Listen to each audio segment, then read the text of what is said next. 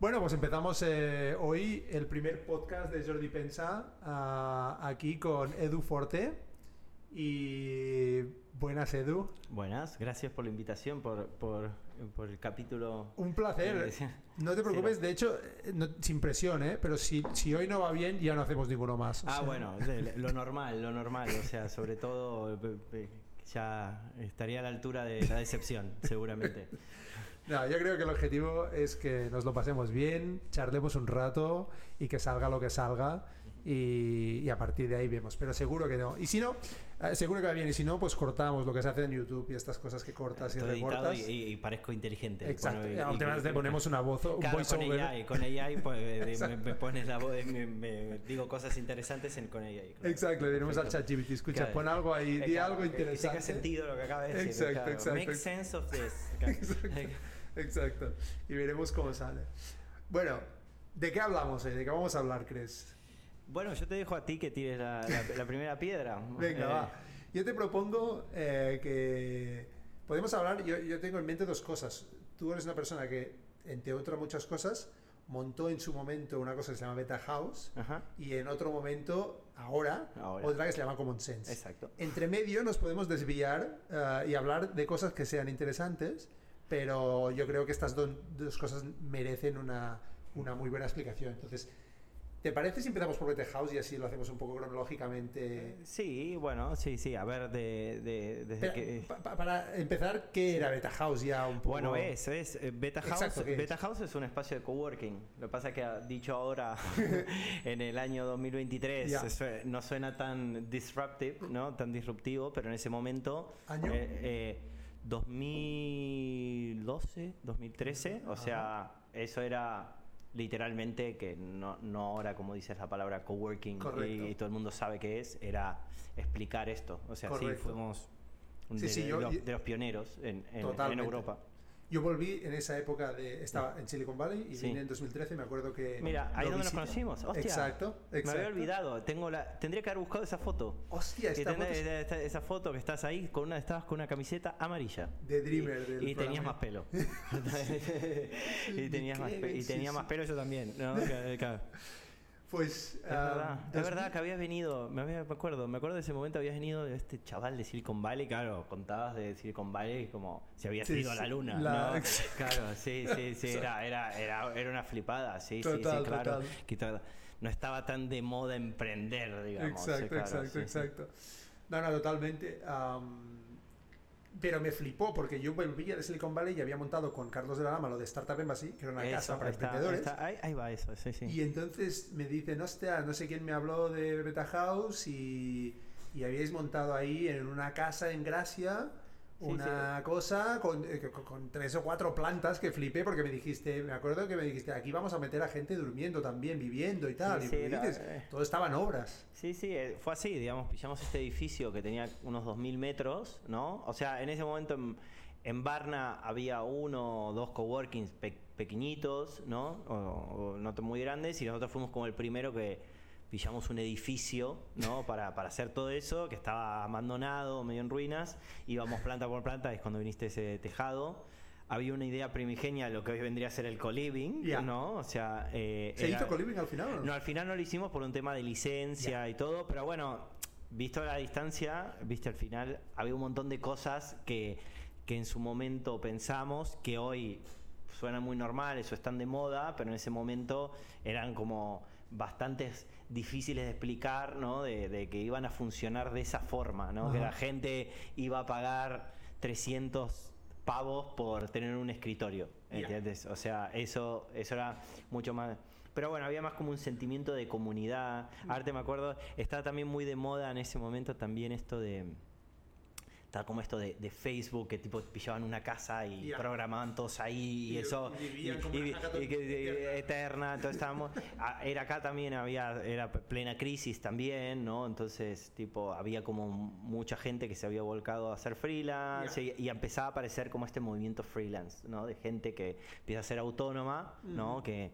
eh, y que, que- que ahora está como completamente establecido, pero en ese momento, claro, no parecía tan claro. Ya. Y ahí, ahí empezamos, empezamos con literalmente eh, ¿Quién era? Lo, ¿Con quién lo montaste? Esto, esto originalmente, el, el primero empezó en, Bet- en Berlín, ¿no? Que lo empezaron cuatro alemanes.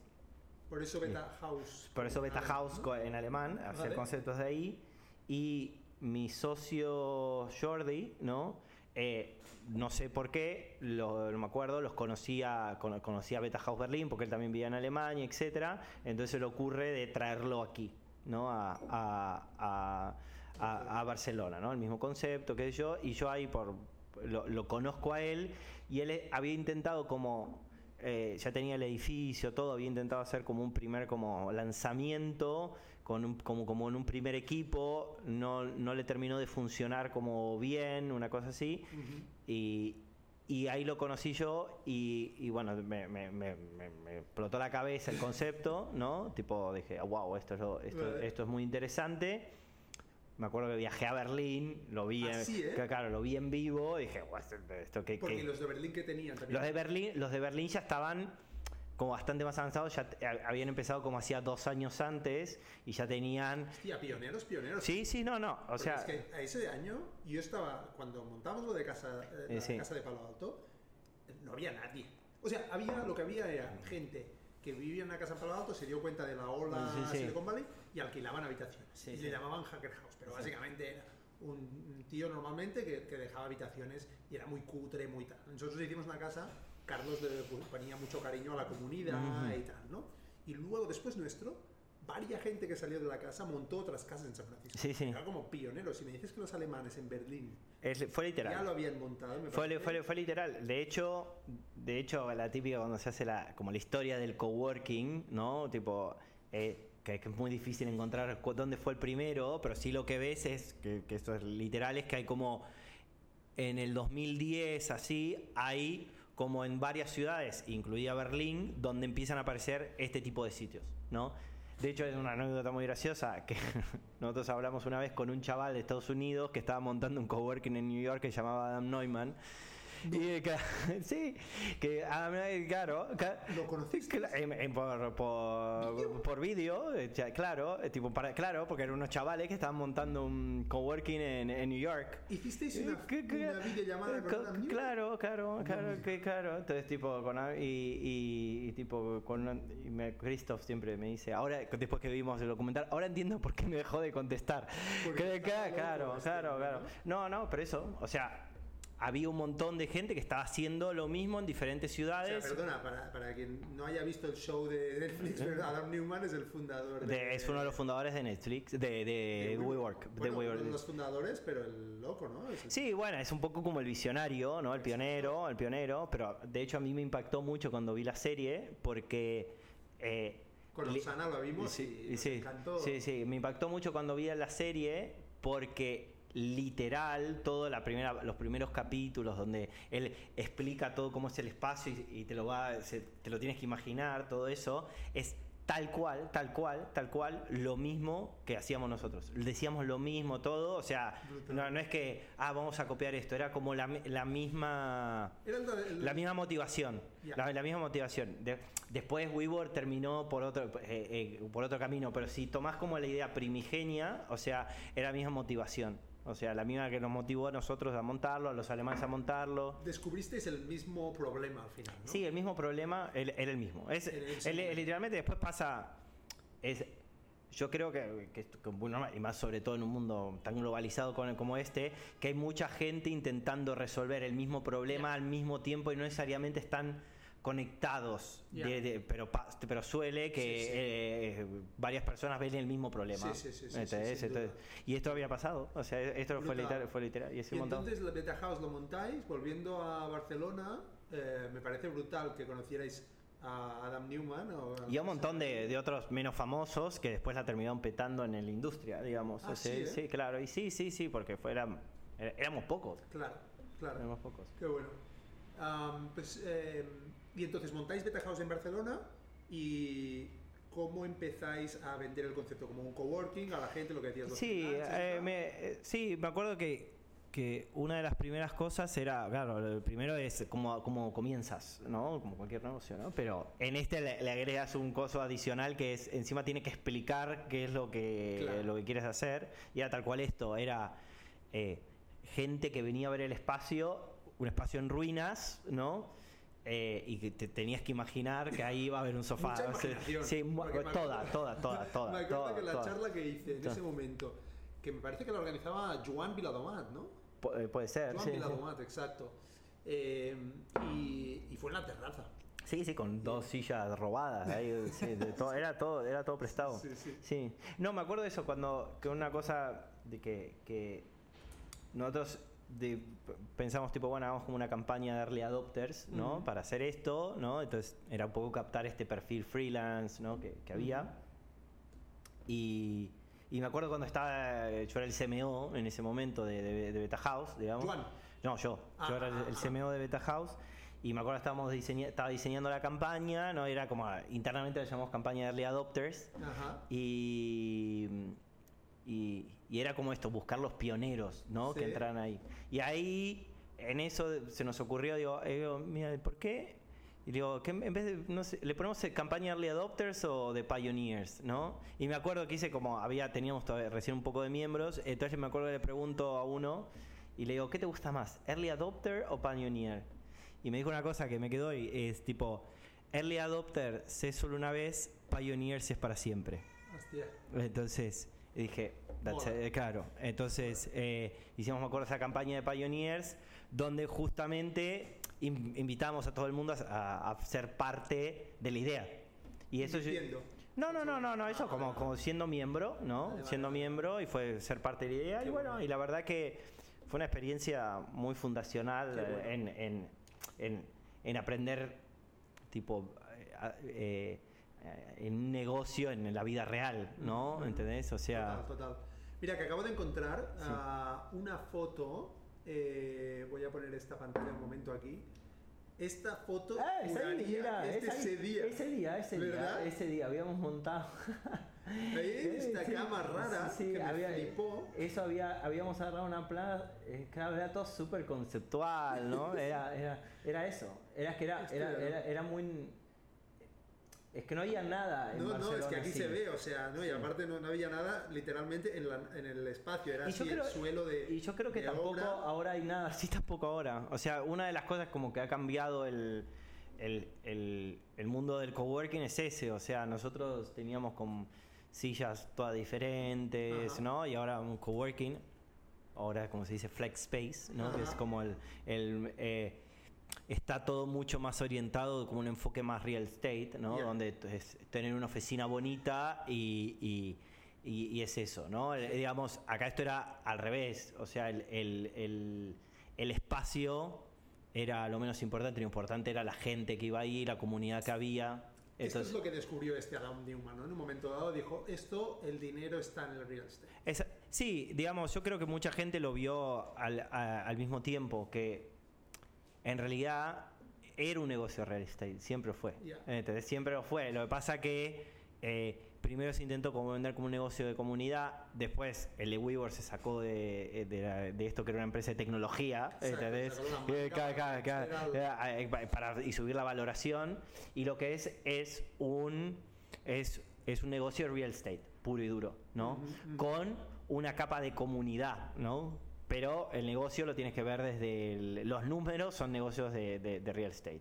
Y eso es lo que... Perdona, solo para, para Sí. poner imágenes que siempre me gusta intentar visualizar.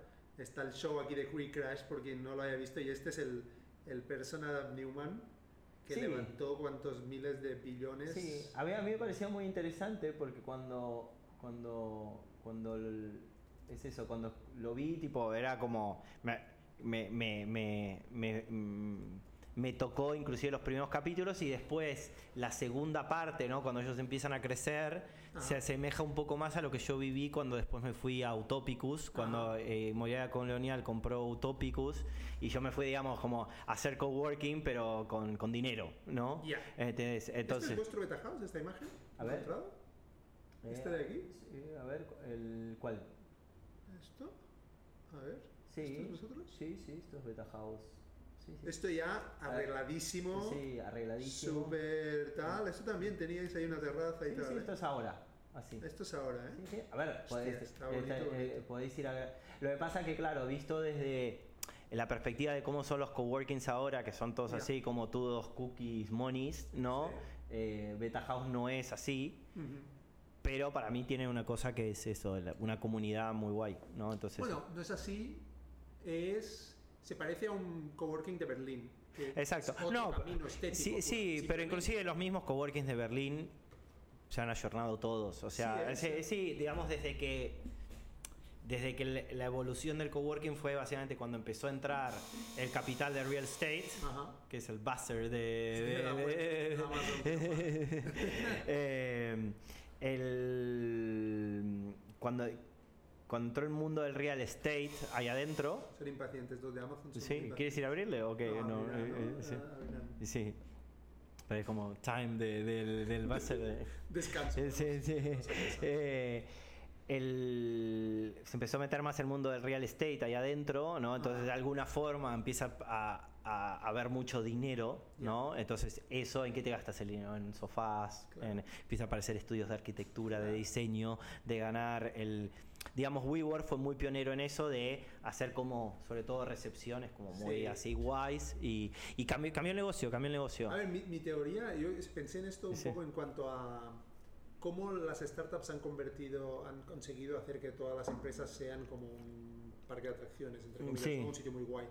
Yo estudié publicidad Sí. y en la carrera las agencias de publicidad para mí siempre habían sido un sitio divertido, Ah, guay, sí, sobre bueno. en Estados Unidos. Sí. Mi teoría es que esto viene de las agencias de publicidad, Google lo toma como referente y Google es de las primeras empresas que hace unas oficinas locas y luego WeWork, sí, muy a grandes términos, pero yo creo que luego WeWork es quien lo coge y lo hace como para todo. Sí, a ver, mira, yo también que vengo vengo del sector eh, de la publicidad, si bien soy abogado, toda mi, claro, sí, sí es mi, mi, mi, eh, más ten- no tenemos que ir retrotraer a Argentina, pero de hecho mi primer curro aquí en, en España es en, en Ogilvy, en, en Ah, eh, sí, ¿eh? Ostras. Y sí, Ogilvy, hostia, a mí Ogilvy en me marcó el, el inicio de, de mis intereses.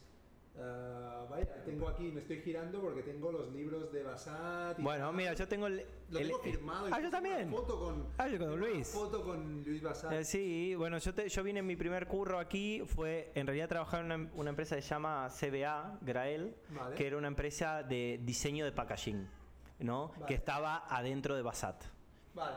Y, y yo me acuerdo que vine aquí y a, y a las dos semanas que yo empecé, mm, se... se ah, sí, este libro rojo, ¿no? Sí, Este sí, libro rojo, sí, las sí, marcas sí. del libro rojo de la publicidad. Sí, sí, sí. Esto no sé de qué año es, pero me hago, me muestro aquí lo viejo ya que somos. Sí, sí, sí, mira Luis, sí, sí. Mira, Y esto 2002. es del año 1999, segunda edición. Sí, sí. 93 Claro. primero, puede ser. Luis Basat 93. Podría Claro. ser. Llegamos tarde al Me mundo, a- hombre. llegamos tarde al a la época de oro de la publicidad. Nos hubiésemos, Exacto. nos hubiésemos forrado. Hubiésemos pero, na- sí. Yo he nacido a los 70, 80 y, y ser. Hubiese agarrado la, hubieses, hubieses estado en los 90 y, y- Lo petábamos. A mí me encantaban películas que, que dejaban eh, el publicitario así como el tío, la tía más. Bueno, a mí mi, mi serie muy favorita todavía es Mad Men. O sea, Ah, es- sí, ¿eh? esa, esa es la que más me No, gusta. no, no, es- bueno, yo vengo del mundo de la publicidad. Vale. O sea, tipo, ese es lo. Yo estudié Derecho, pero. un po- mi, mi padre eh, eh, trabajaba en una empresa muy grande de Argentina y, y entre otras, bueno, después yo iba a ser presidente de la compañía, pero eh, fue director de, de- de comunicación de, de- la empresa. Y que es una empresa grande tipo Mafre, para, Vale. para que te ponga una, una, una, Vale. una, una Y mi abuelo es diseñador gráfico. Hostia. Sí, que es un. es, eh, eh, eh, mi abuelo es diseñador, bueno, era, y, y di- diseñador gráfico, y en ese momento a mí yo, yo estaba estudiando Derecho, pero claro, como mi padre, eh, por su curro, hacía muchas publicidades, ¿no? Tipo, por, porque hacían campañas todo el tiempo, a mí me empezó a como a gustar Ya. eh, el mundo ese de, de- de- Ya. de la comunicación y qué sé yo, y entonces ahí la primera empresa que monto, la- mi, mi padre conocía a mucha gente, tipo tenía contactos, y me dice, "Ay, mira, con todos los contactos que tengo ya tienes clientes como para empezar, ¿no? Y con, entonces con mi abuelo monté una empresa.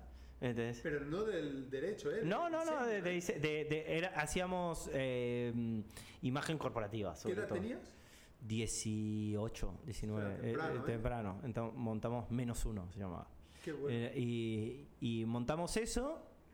Y eso es lo que ahí montamos y la verdad tenía, tenía- me- me- era- me- yo estudiaba y me iba súper bien, tipo, y, y, y- y después ahí cuando terminé la carrera de Derecho hice un máster en gestión de empresas y ahí me di cuenta que me gustaba Más eso. emprender. No me gustaba emprender, porque me gusta que, que- Que el derecho. que no, sí, no es que el derecho no me gustase, ¿entendés? Pero que yo lo que quería era emprender o, o- a ver, yo estudié derecho porque a ver, me gusta, mis padres son abogados, ¿no? entonces al final vas como, sos, sos el mayor, ¿viste? Vas Sí, como un poco sí, a la inercia sí, esta de, de, de- de- de, bueno, lo que se te da más fácil, no, no, ¿viste? La típica, no es que, oh, qué pasión por el derecho, ¿no? Yeah. Sí, pero bueno, tampoco, y, y de hecho yo creo que a día de hoy parte de, de- de mi mindset, ¿no? de cómo tengo estructurada la cabeza, es eh, gracias a haber estudiado Derecho. ¿entendés? O sea, te, te da un. ¿no? Como la gente que estudia ingeniería tiene Total, como un total. approach a algo. eh, a mí haber estudiado Derecho me hace me dio un, un approach a todo lo que hago no de estructura mental no de, de- de- de- hacerlo y Sí, ¿eh? Sí, ¿Tienes algún ejemplo? Porque dicen la gente que hay gente que dice, si, si tiene que estudiar ingeniería o programación o tal, porque te ayuda, te ordena la cabeza de una manera. ¿Qué te, orde- ¿Cómo te la No, yo lo que creo es, a mí, pero esto es una opinión muy personal, yo creo que en general cualquier carrera tradicional, ¿no? Así que tenga muy histórica, digamos, te hablo de derecho o a las ingenierías, no sé, eh, eh, arquitectura, ¿no? O, mm, alguna ciencia social, tipo que sea muy sobre todo estas que son muy académicas, ¿no? Que no, algunas más modernas ahora, tipo publicidad, relaciones públicas. Ajá. Yo estoy hablando de, de- de- de- de carreras típico académicas muy estructuradas, ¿no? Que tienen típico programa de estudio de hace 300 años, Sí, ¿no? sí, sí, sí. yo creo que eso, digamos, el, el, eh, a mí me, me sirvió mucho todo lo que es la, el, proceso académico, ¿no? Entonces, como ese pensamiento científico, si querés. ¿no? Tipo de, hey, esto es así, tipo, hay, por ejemplo, no sé, en el caso de cuando estudias Derecho, tú te, estudias la ley, pero también te estudias el fundamento de por qué eso es así, y generalmente es un fundamento sociológico, filosófico, hay hay debates eh, doctrinarios sobre de por qué es así, entonces uno opina Ya. lo otro, entonces eso que genera que todo tiene que estar muy fundamentado y es como eso, eso es como una, es una ciencia, Ya. es una ciencia Sí, social, sí, sí, pero tiene un enfoque muy estructurado de claro, claro. científico. Claro. ¿No? Tipo, bueno, yo opino esto, lo otro, pero entonces no es solo. la- y eso yo creo que a mí me- siempre me gustó porque eso te, te- es como un es muy abarcativo y después en el caso del derecho puntualmente vi-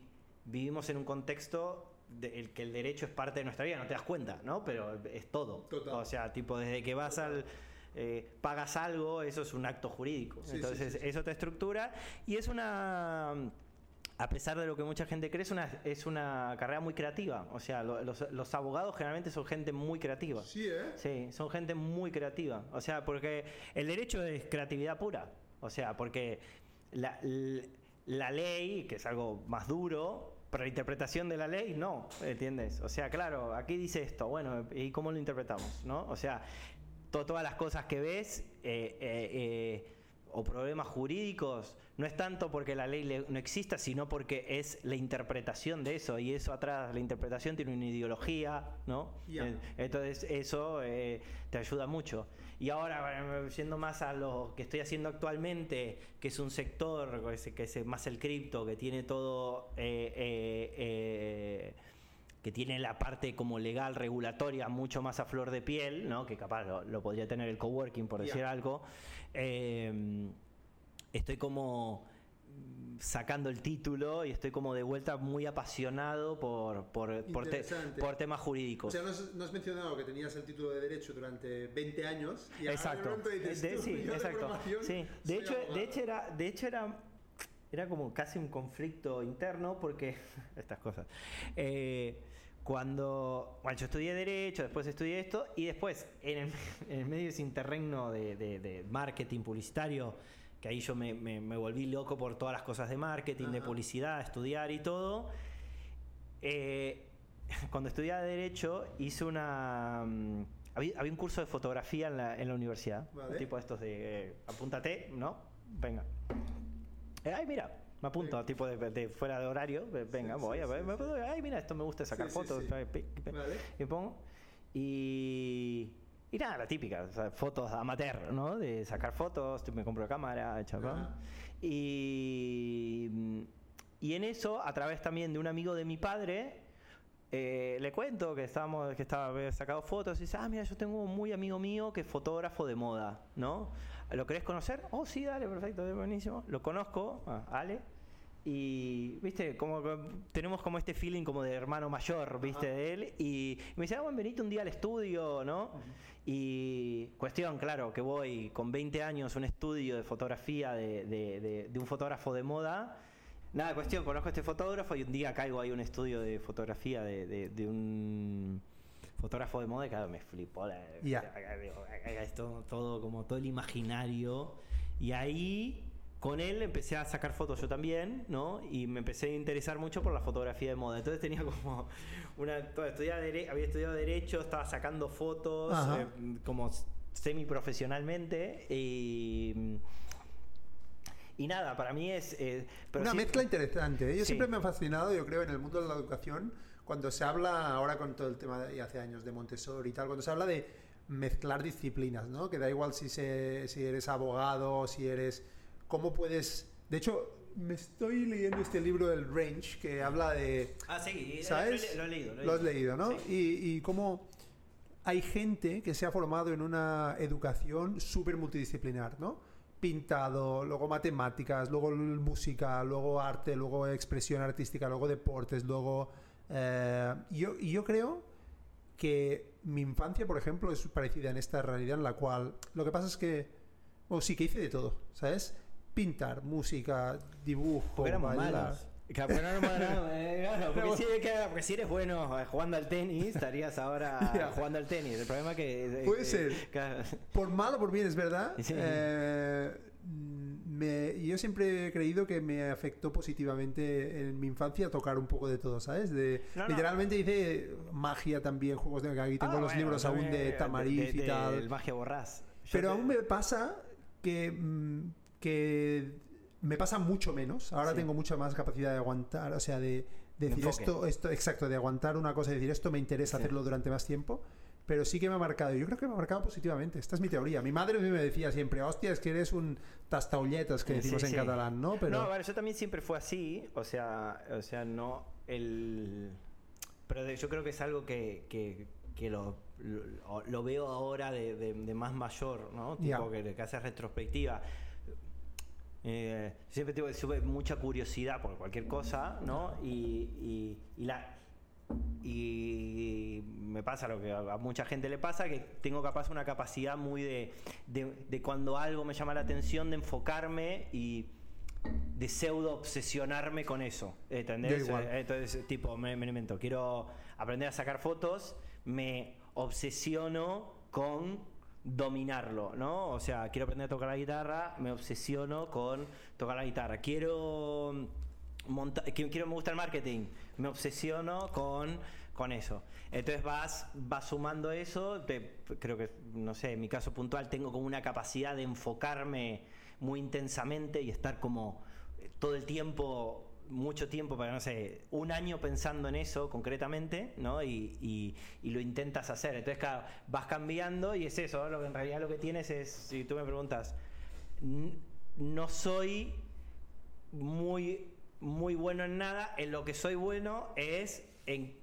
en, en, En conectar disciplinas también, en cierta en manera, el- que es- en el rango este mira eh, o sea, Total. soy bueno en eso tipo tener un rango Sí. tener un rango y, y- y- y tener mucha curiosidad en algo que si me gusta yo me pongo o sea Totalmente. Yo creo que es súper positivo y más en el mundo que vivimos. Eh, y es lo que defiende este libro, el Range, que ser capaz de aprender cosas nuevas continuamente. Yo creo que, de hecho, cuando tenía la empresa de realidad virtual, Ujú. hicimos un foco en recursos humanos y conocí una persona que ha sido directiva de Coca-Cola, Microsoft en tema de recursos humanos a nivel europeo y, muy potente. Y le pregunté, ¿cuál es la habilidad principal de futuro y de presente que más destacas? Y me dijo una cosa que me marcó ya, que es Learning Agility. La habilidad de aprender cosas nuevas continuamente. Yo creo que esta característica que tú describes es la eh, va muy vinculada a la idea de aprender cosas nuevas, porque estamos en un mundo que está cambiando tanto que da igual si te has tirado 10 años aprendiendo programación. De pronto lo hace el ChatGPT. Sí, Y yo creo que esa capacidad de, adaptarse que- nos yo- va a Yo cambiar. creo, que, yo creo que son como dos enfoques de la vida diferentes y tiene, o sea, tienes como este enfoque de como de rango, ¿no? La persona que puede tocar muchas cosas y- y- y no desafinar, llamémosle, ¿no? Y después están para mí los especialistas. Hay gente que es especialista en algo y que puede llevar algo hasta el final, ¿no? Desde, yo, los deportistas. O sea, tú no llegas a ganar Wimbledon eh, haciendo muchas cosas a la vez. O sea, yo creo que eh, hay cosas. Bueno, pero el ejemplo que pone justamente es el del tenista. Bueno, si pone el ejemplo este de Federer, que de, que de pequeño, ¿no? Hace como de esta. joven había de- tocado otros deportes. Tienes a, Ra- a Rafa Nadal, que al revés. O sea, no. Pero yo creo que sí hay un punto común. El, el tío es buen deportista. ¿Entendés? O sea, su habilidad es esa. Entonces, después elige en qué deporte Sí, claro. la, la- la- la ejerce, ¿no? Tipo, va probando cosas, prueba no sé qué, juega esto, lo otro, pero lo que tiene es una actitud competitiva, de superación Sí. eh, eh, en algo de eso. Yo creo que después hay otro tipo de, como, capaz nos podemos incluir en ese rango donde tocamos muchas cosas diferentes, ¿no? Que, Ajá. que- que no están conectadas entre sí y después lo, lo, lo, lo intentás poner todo junto, que es también lo que, que es una habilidad mucho más útil para, por ejemplo, para la empresa o para el negocio. ¿entendés? No es una habilidad Total. muy útil para ser campeón del mundo de fútbol. Ya, Claro, o sea, es Total, una- total, eh, yo creo que son eh, la habilidad útil para ser campeón de fútbol es como Messi estar de los tres años pegándole una pelota, Sí. ¿no? Eso, eso te acerca más a, a la excelencia en algo. En cambio, yo creo que, no sé, en el mundo de la empresa, ¿qué te acerca más a la excelencia? El rango. Porque lo Sí. que tú tienes que. Eh, lo- los- a mí me parece es lo- los tíos o tías muy exitosas en el mundo de los negocios son generalmente gente que ha unido cosas que no estaban unidas antes. Correcto. O sea, y eso no te eh, es eso. O sea, sí.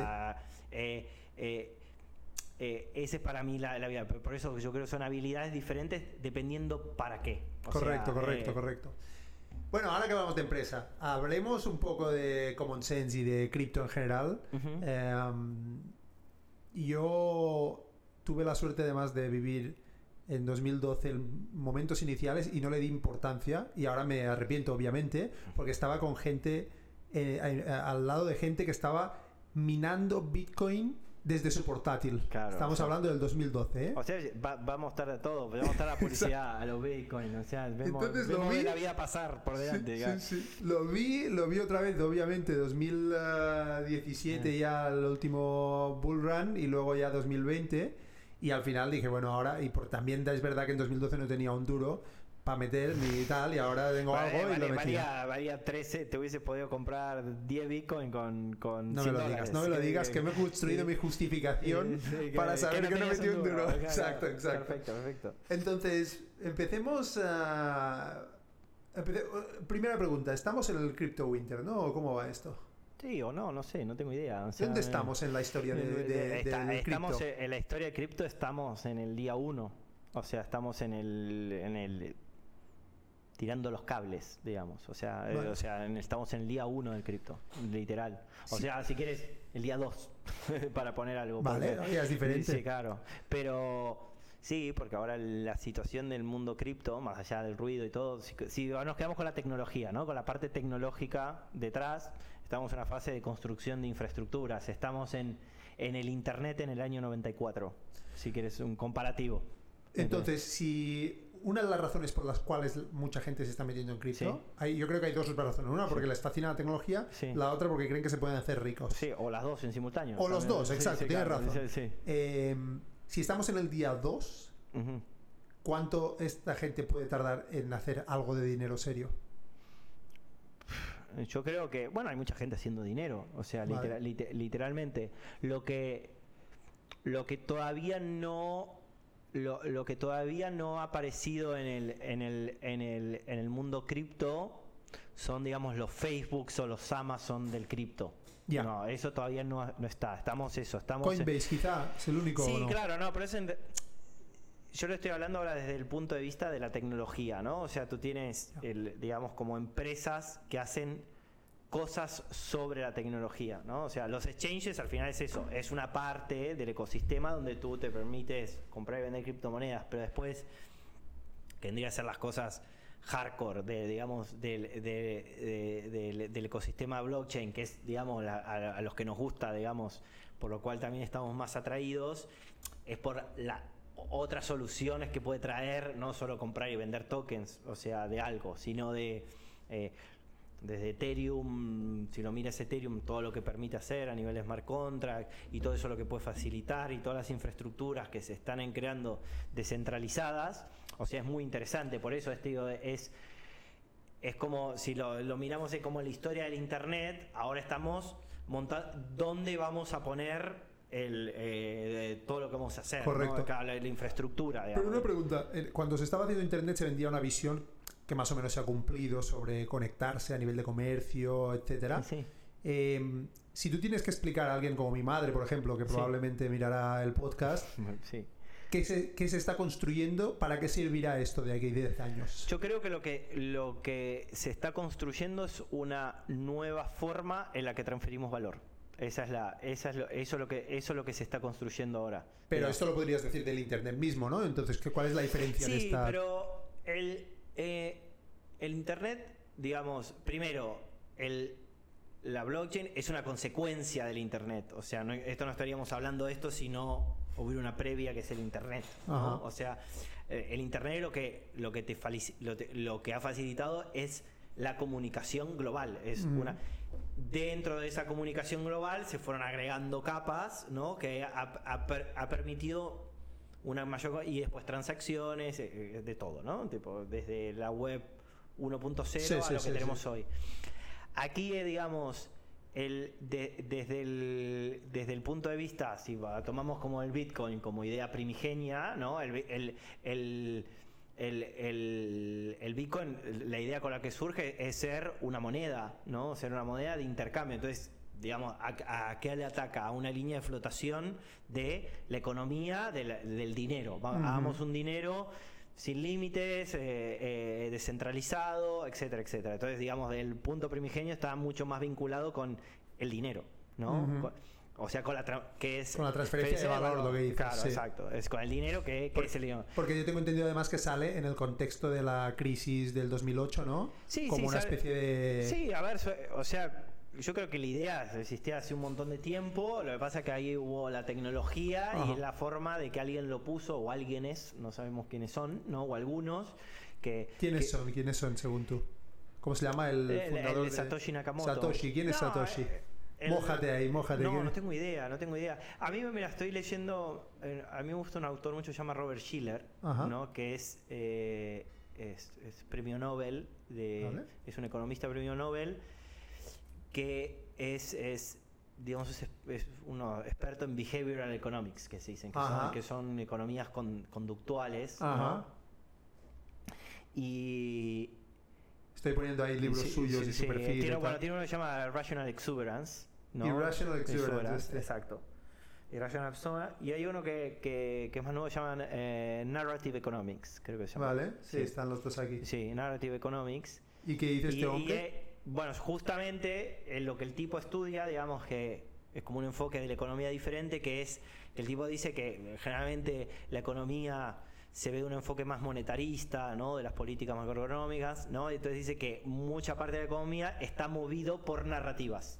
¿no? que se generan en un determinado momento, muy basado en esto de, de, de- de Daniel Kahneman, el, eh, ¿no? Sí, Que- sí, de la capacidad de los humanos de crear historias. De crear historias, o, biased, ¿no? Entonces, por ejemplo, el tío este fue, el tío creó un índice que se llama el Schiller Index, que es de Housing Index, que fue el primer índice de Estados Unidos de, para medir el, el- el- el mercado inmobiliario. Vale. índice. Y fue uno de los primeros que vio que, que iba a haber una burbuja de, de- de- de- de real estate, pero fundamentado en que eh, había una narrativa que se había montado en base a que, mm, que los precios de las viviendas siempre subían. Vale. Claro, entonces que no tenía un fundamento hasta que un día dejaron de subir Claro. y cayó el mercado. Y, eh, y tiene una, una- una cosa muy interesante respecto al Bitcoin, que lo dice en este libro, que habla de la narrativa del Bitcoin. Ya. Y la, la- la estudia y el tío dice una cosa, que la narrativa del Bitcoin es muy buena. También si lo, si lo abstraes, cada vez. La idea, hey, hagamos una moneda descentralizada, que no depende de los gobiernos, que nadie la puede bloquear, que nadie la puede incautar, que nadie la puede hacer nada, ¿no? Genial, con un sistema deflacionario que, que- que- que va decreciendo a través del tiempo, están los mineros, ¿no? que son esta gente que valida las transacciones, etcétera, etcétera. Y como para terminarlo, le agregamos como el personaje misterioso que no sabemos quién es. Neutral. De- claro, neutral. ¿Quién es? Satoshi Nateko. Este, claro, la narrativa esa es, tiene, tiene un montón de... Si lo miras como si fuera una historia de una novela, es, es buenísima. O sea, tiene eh, tienes como una, una especie de, héroe- de héroe anónimo, ¿no? Anti- a- antisistema.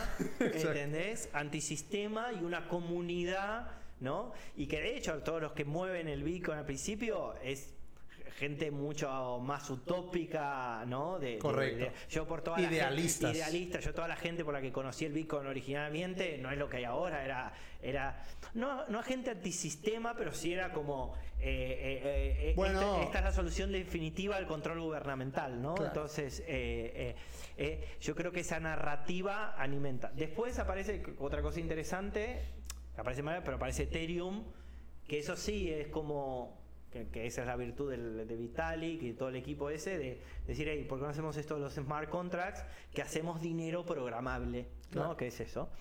Como idea es, fantástica. Porque, de hecho, yo tengo una duda. Si el dinero es programable, eh, pero en realidad Ethereum, el valor suyo, más que el valor, es la idea de programarlo, ¿no? O, o- o- porque ya, ya está desfocalizado en ese sentido. ¿no? Bitcoin es como dinero, pero Ethereum es para otra cosa. Sí, eh, Et- Ethereum en realidad es una plataforma de desarrollo, ¿no? Para, para generar smart contracts. Es eso. ¿Entendés? Y en que tiene una moneda que es Ethereum, que es la que utilizas para pagar las transacciones en esa red, pero es una red descentralizada que tiene una posibilidad de generar eh, estos smart contracts, ¿no? Y estos smart contracts son, bueno, ya van- ahora ya cada vez más van mejorando, digamos, la- los features que tienen, pero la, la- la idea es, eh, hagamos eh, por medio de código, ¿no? Cosas que se puedan programar que requieran, si te pago, si mando de acá a acá, pasa tal cosa, si el, el- eh, el- un if then, sí, digamos, sí, sí. básico del- de la programación. ¿Tú qué crees que es lo que hará que, que realmente se consolide a mainstream la posición de cripto? Yo creo que lo, lo- yo creo que cuando cuando digamos te abstraes de la parte como especulativa y el token shitcoin o el memecoin que sube 100.000% en dos, do- dos días, sobre todo yo esto lo empecé a ver más cuando no tanto aquí en Europa o digamos en, en- en países del primer mundo, ¿no? Pero cuando vas a ahora que fui a Argentina, ves la adopción cripto está a años luz, ¿por qué? Porque también soluciona problemas mucho más reales del día a día, ¿no? Claro. Entonces, cuando yo creo que, por ejemplo, desde un contexto europeo, tú entras al banco y ves, Y tu, cuenta, ves, ves tu cuenta con euros y no, no, no estás como muy pensando si mañana esos euros van a valer la mitad o, o- o que van a desaparecer. ¿no? No es como una preocupación muy diaria de, de cualquier ciudadano europeo. En ¿no? cambio, en Argentina sí. En Argentina, en muchos países por- en que no tienen monedas fuertes, ¿no? Ni sistemas financieros tan fuertes. Y dependen del dólar a saco. Y, dependen del dólar a saco, o, te- o han pasado cosas en el pasado bastante chungas, con corralitos, estas cosas. Claro, o la capacidad de ahorro o la, o la capacidad de conexión con el mundo a nivel transaccional es bastante limitada, ¿no? Acá porque vivimos en un contexto donde yo te quiero mandar una transferencia de aquí a Alemania. No, Y no nos lo pensamos. No, no te lo pero piensas. Correcto. Pero en otros lugares no es así. Ya. Eh, Y al revés, en la mayoría de los lugares no es así. Ya. O sea, o sea la, ¿Tú la crees que te ha marcado ser argentino para tener esta. querer Sí, estar sí, en cripto? Bueno, y- bueno, no, ser argentino te marca en general, digamos. O sea, eh, eh, eh, ser argentino te marca en general. A ver, no, mm, el- tampoco voy a hacer aquí una, una, una ponencia sobre el, Sobre- vanagloriar la, la argentinidad, ¿no? Pero sí es verdad que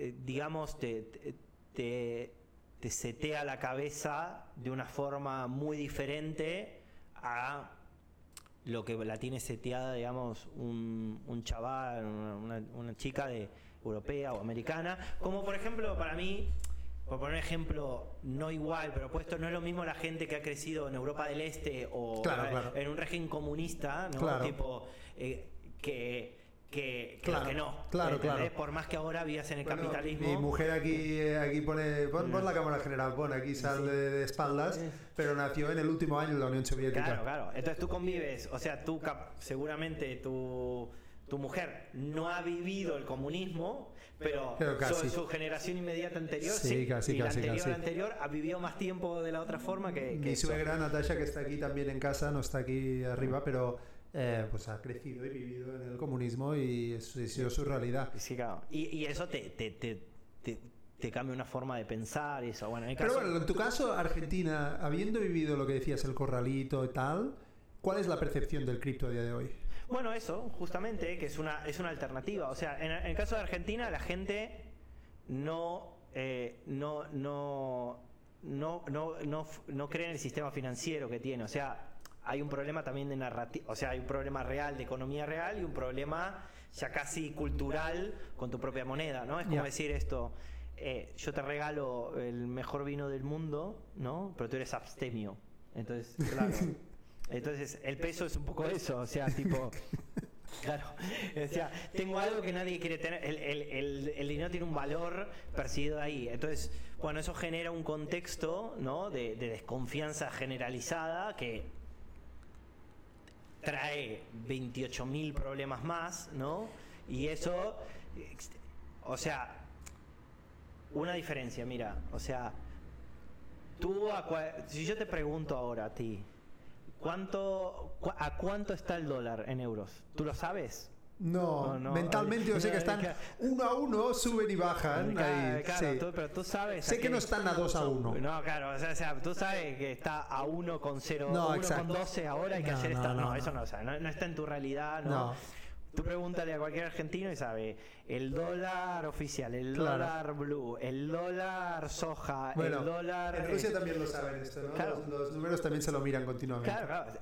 ¿Por qué? Porque es parte de tu realidad. Tú no estás, eh, o sea, es, es muy normal. O sea, Correcto. Claro, pon- estamos poniendo a Argentina de ejemplo, pero Sí, po- sí. podemos encontrar 50 países más donde sí. esto es así. Sí, Entonces, sí. claro, cuando lo ves ahí, así. Y no, y a, y a nivel de sí, haberme seteado en, el- en, en Argentina, sí, porque ves esto, porque lo ves en persona. O sea, Claro. porque ves la destrucción de valor real Claro. que tiene la incertidumbre económica. O sea, Claro. la, la, la- la falta de planificación, la falta de ahorro que le, que le produce a la, y eso atrae, eh, no, no trae progreso. Pero O sea, entonces, ¿es Argentina un país que está adoptando el, el Bitcoin más que otros?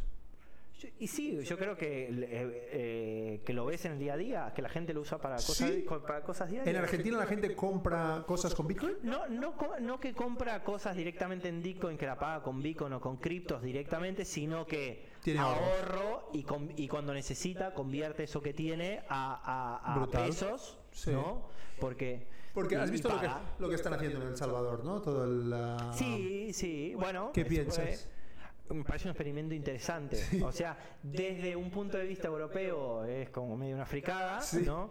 Pero desde un punto de vista latinoamericano, Brutal. No, no, no te- o sea, yo lo he escuchado, capaz ideológicamente no, no, no coincido 100% con el tío, Ajá. pero cuando escuchas un poco el discurso, ¿no? Al final, el eh, make sense.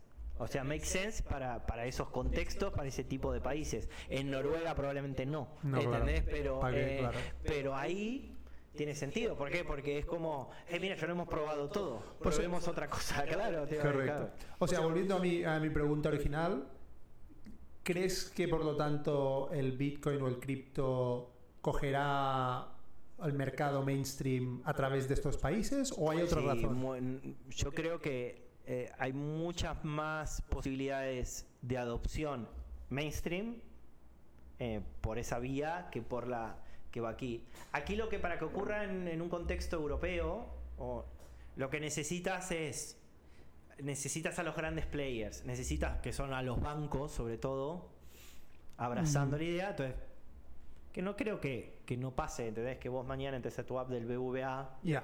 y como ves número de IBAN, cuenta en euros, Sí, abajo sí. te aparece eh, Eurocoin, eh, USDT, eh, Bitcoin, ¿entendés? O sea, eso... Pero eso- va a costar. Va a costar mucho. Sí, porque, Porque puede- pierden el control en realidad. Al sí. final no quieren, no tiene ventajas Bueno, para de- ellos, ¿no? depende, Depende, sí y no. O sea, el, el control lo pierden relativamente porque todo es, es todo muy transparente. O- una cosa es, es que yo creo que depende. eh, si, si pierden el control, si al final todo, ocurre toda una economía completamente la broche, completamente descentralizado, ¿no? Entonces es que es muy difícil controlar, tipo, cómo cobras impuestos. eh. Pero yo no creo que ese, ese sea el problema. Al final es como si, si tú me decías que eh, íbamos a, a- a- a poner nuestros datos de la tarjeta en un móvil, desbloquearle el móvil con tu cara, pagar con y la gente, y- o le ibas a dar todos tus datos a Facebook gratis para que te muestre Publi, ¿no? Correcto. parece distópico, ¿no? Me leía, viste esto que salió esto de WorkCoin, ¿no? De que es, eh, los de esto de San, San Alman y estos Ah, ¿qué han hecho? han hecho una es como uno de los problemas que hay que resolver en la blockchain es el tema de la identidad, ¿no? Entonces, el Ah, tema- sí, entonces sí, sacaron sí. esto del WorkCoin, ¿no? WorldCoin, ¿no? WorkCoin, sí. Y hacer como una especie de, de, de, de, de moneda de renta mínima. Tiene una cosa bastante utópica atrás, ¿no? Eh, sí, sí, sí. Sí, pero Lo bueno, vi que eh, tienen los centros. Para que tú te vayas a escanear la retina. Exacto. En. España se he visto que no estaba en Barcelona. Sí, sí. Ah, Que te vayas a escanear la retina, te bajas la te escaneas la retina, entonces eso te genera una identidad. Es como tu especie de certificado digital, ¿no? Eh, eh, eh, y a cambio también tienes la moneda, este, etcétera. Esto es el. ORP que se han inventado Exacto. para que te escanee la retina y luego sea la única manera de desbloquear desbloquear tu, tu, tu identidad. ¿no? Exacto, exacto. Este vendría a ser la idea. Y solo Y está en Madrid, por eso no veo Sí. que lo. lo- No, sé no, qué. va a llegar. O sea, y, Sí, ¿no? y, bueno, eh, estas cosas de Twitter, ¿no? Tipo, había mucha gente indignada con esto, ¿no? Tipo, los dos datos. Y a mí me, da- me- me da cierta ternura, ¿entendés? O sea, la gente que se indigna de eso y lo está tuiteando desde el teléfono que desbloqueó con su cara, ¿no? Entonces, ya. claro. O sea, me parece que yo creo que, que lo mismo con el tema del control, yo creo que la- en general el mainstream no tiene ningún problema de dar a cambio un poco de centralización a cambio de poder usarlo. Sin duda. O sea, si, Mientras- tú, si, si tú lo miras desde el punto de vista, eh, no sé, tú entras a una web, ¿no? A lo que sea. Tú no sabes si la web está hecha en PHP, en JavaScript, o cuando haces una transferencia, ¿qué, qué está pasando ahí atrás? O sea, ¿qué, qué hace? ¿Qué hace? ¿Cómo es? ¿Cómo- cómo- qué- ¿A qué API se conecta? En cripto estamos discutiendo eso ahora, ¿no? Entonces todas las conversaciones que hay son de ese nivel, ¿no? De, de eso. ¿Cuándo va a llegar el mainstream? Cuando eso no sea la discusión, ¿entendés? Tipo, tú no entras... No Pero algo hará que cambie para que sea el mainstream, ¿no? Sí, yo creo que lo que va a hacer mainstream es que se resuelvan algunos problemas, que, que es esto, que es el de la identidad, por ejemplo. La otra parte es de la inmutabilidad, claro, tipo, tú, la- tú haces una trans- no te puedes equivocar en la blockchain. O sea, O sea, son problemas técnicos lo que bloquea. sí, sí, son... No son de narrativa, de que la No, gente y lo entienda. son- para mí tiene que ir acompañada de las dos cosas. Vale. Tiene que ir acompañado de soluciones técnicas, ¿no? O sea, Ajá. por ejemplo, yo pongo siempre este ejemplo de eh, la descentralización que implica, ¿no? Tipo, si tienes una wallet, que te tienes que guardar unas palabras claves y no perderlas. ¿no? Esto, esto eh, para adopción mainstream, esto Un no- drama. no es un drama. La gente Que- pierde los passwords continuamente. La gente pone el mismo password para todo, lo único que falta es que te tengas que guardarte unas palabras clave. Que si lo pasas a un sistema como más tradicional, es, es lo mismo que tú agarres el dinero, vayas al banco y te lo traigas a tu casa y lo guardes atrás de un cuadro. Sí. Eh, este- Sirve, sí, está bien, pero no. Entonces, cuando empezamos a cuando empecemos a resolver, tú pierdes acceso a tu cuenta del banco, vas con el DNI y, Y te tipo y te, te lo hacen eh, Claro. acá y ya está. ¿no? Correcto. Te equivocas en una transacción, la puedes tirar para atrás. ¿no? Correcto, O sea, correcto. eh, pues, hay, hay, hay, hay- es un digamos, el, el sistema financiero está, está contemplando el error. Correcto. ¿no? Que puede haber errores. Y Eh, cripto no, Y cripto no. co- la eh, blockchain. la blockchain no contempla el error. O sea, Sí. el, el- el- el error lo pagas, ¿no? Exacto. Claro. Bueno, ya hay casos, ¿no? De Sí, discos de duros y todo, cosas que se han perdido. gente que se ha muerto, que ha perdido las palabras claves. O sea, se cree que hay muchos bitcoins que, está- que están perdidos, eh, que, que- que no se sabe, tipo que no- nadie tiene acceso a esos Yo bitcoins. tengo una duda filosófica por eso. Sí, ¿Tú sí. no crees que en algún momento el AI será tan inteligente que será capaz de descifrar incluso las palabras clave de bitcoins pasados? De Bitcoin- Es, es decir, al final lo que yo tengo entendido es que es un tema de criptografía, ¿no? Y Por lo Sí. tanto, la razón por la cual yo no soy capaz de acceder a tu wallet es porque es matemáticamente una locura que yo descubra tus palabras clave. Bueno, es el- la capacidad de cálculo que necesitas para descifrar el, el- el algoritmo, o sea, la cantidad de posibilidades, es como cuando haces una encriptación de 128 bits, 250. Viste que es, el Es tiemp- enorme. El tiempo que necesitas para poder craquear. Pero Eh, vamos, al ritmo que vamos, un no, ordenador hablan cuántico hablan- hablan día... con, esto, orde- con los ordenadores cuánticos, Exacto. eventualmente se podría. Pero yo creo que, por Pero ejemplo. luego ya toda la, la narrativa esta del cripto se va a tomar por Sí, saco, sería- ¿no? si ahora mañana.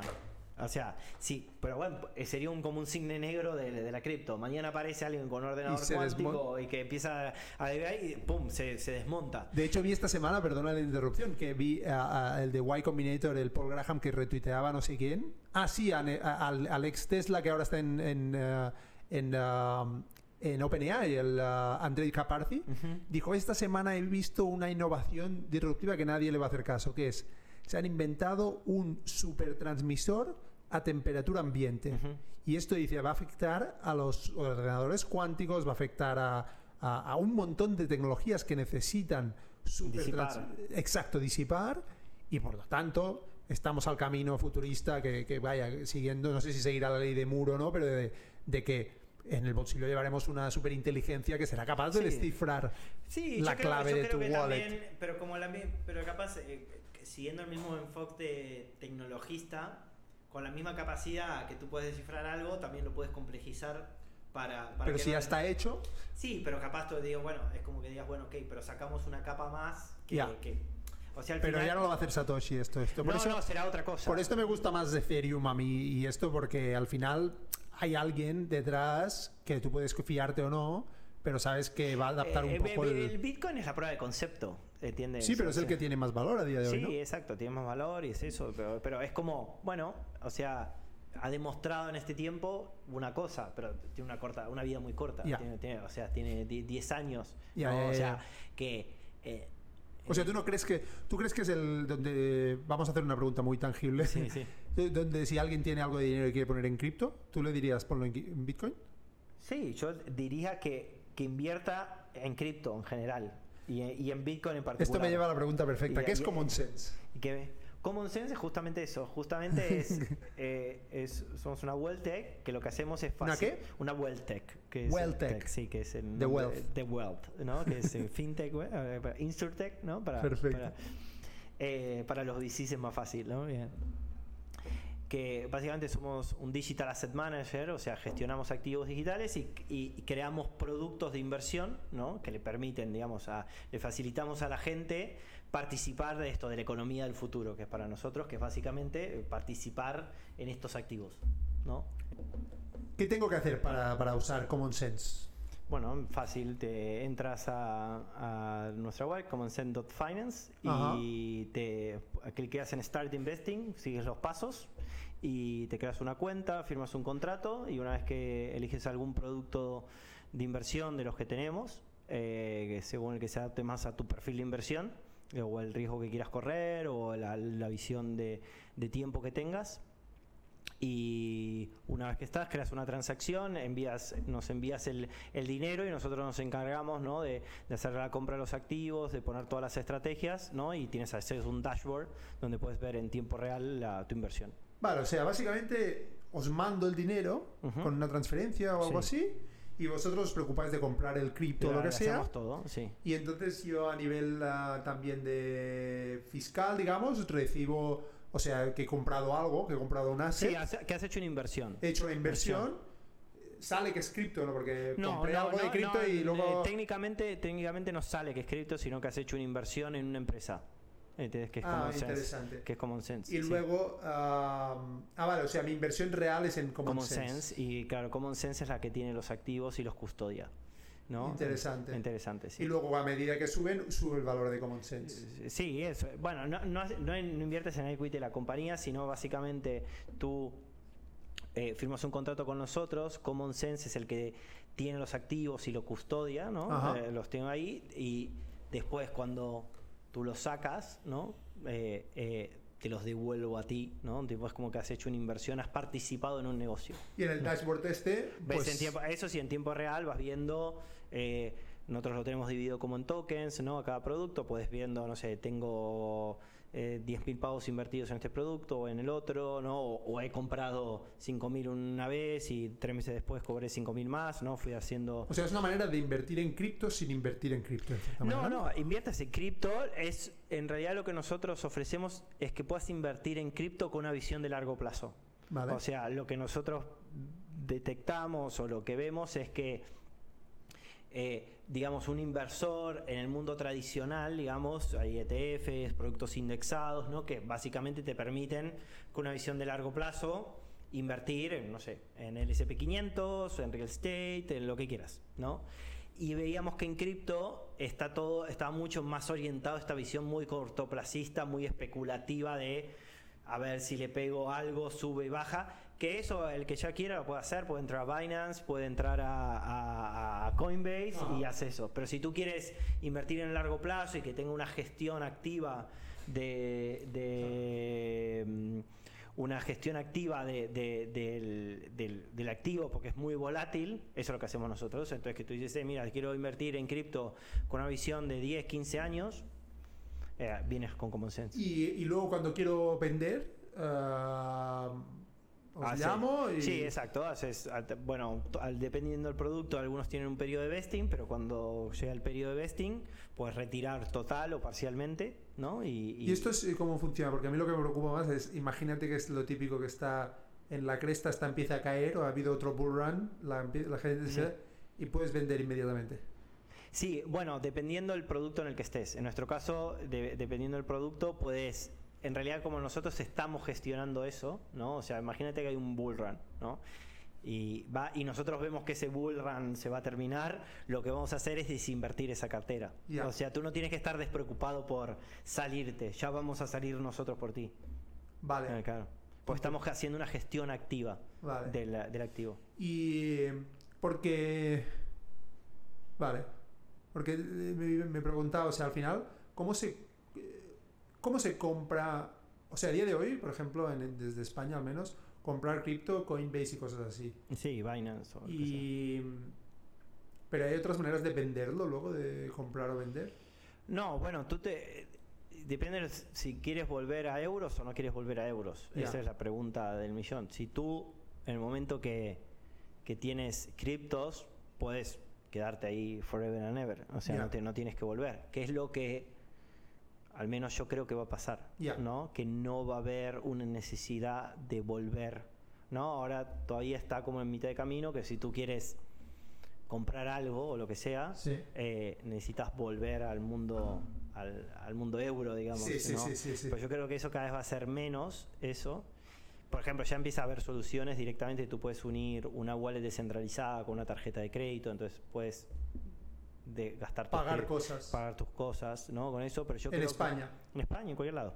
Una tarjeta de crédito, ¿no? Al Vale. final, tú vas, tienes una tarjeta, una visa que está conectada a tu MetaMask y, donde, y saca el, el saldo, lo saca de tu cuenta de. Pero esto, y, y perdona el detalle, ¿eh? porque yo Sí. metí cuatro duros y me y me y, y ahora Hacienda me, me- me sale como ¿y qué has hecho con esto? Y lo he perdido porque fue Luna y no sé qué Sí. nada tal y, y me no me quiero ni imaginar si encima ganas dinero. O sea, si encima haces dinero con cripto y, o, o usas esta tarjeta, ¿cómo funciona esto? Porque tú estás usando la tarjeta, ¿Te vienen a preguntar si te has vendido el cripto o cómo va Bueno, esto? a ver, en realidad, o sea, dependiendo de donde lo tengas. O sea, ahora si En una vamos a- MetaMask, ¿lo tienes en una claro, MetaMask? claro, sí, en realidad, si tú lo tienes en una MetaMask, eh, que, que es uno de los problemas para las haciendas en general, o sea, dependen de tu buena fe en declarar lo que habías tenido, lo que habías comprado. O sea, es, Bueno, está. claro, claro.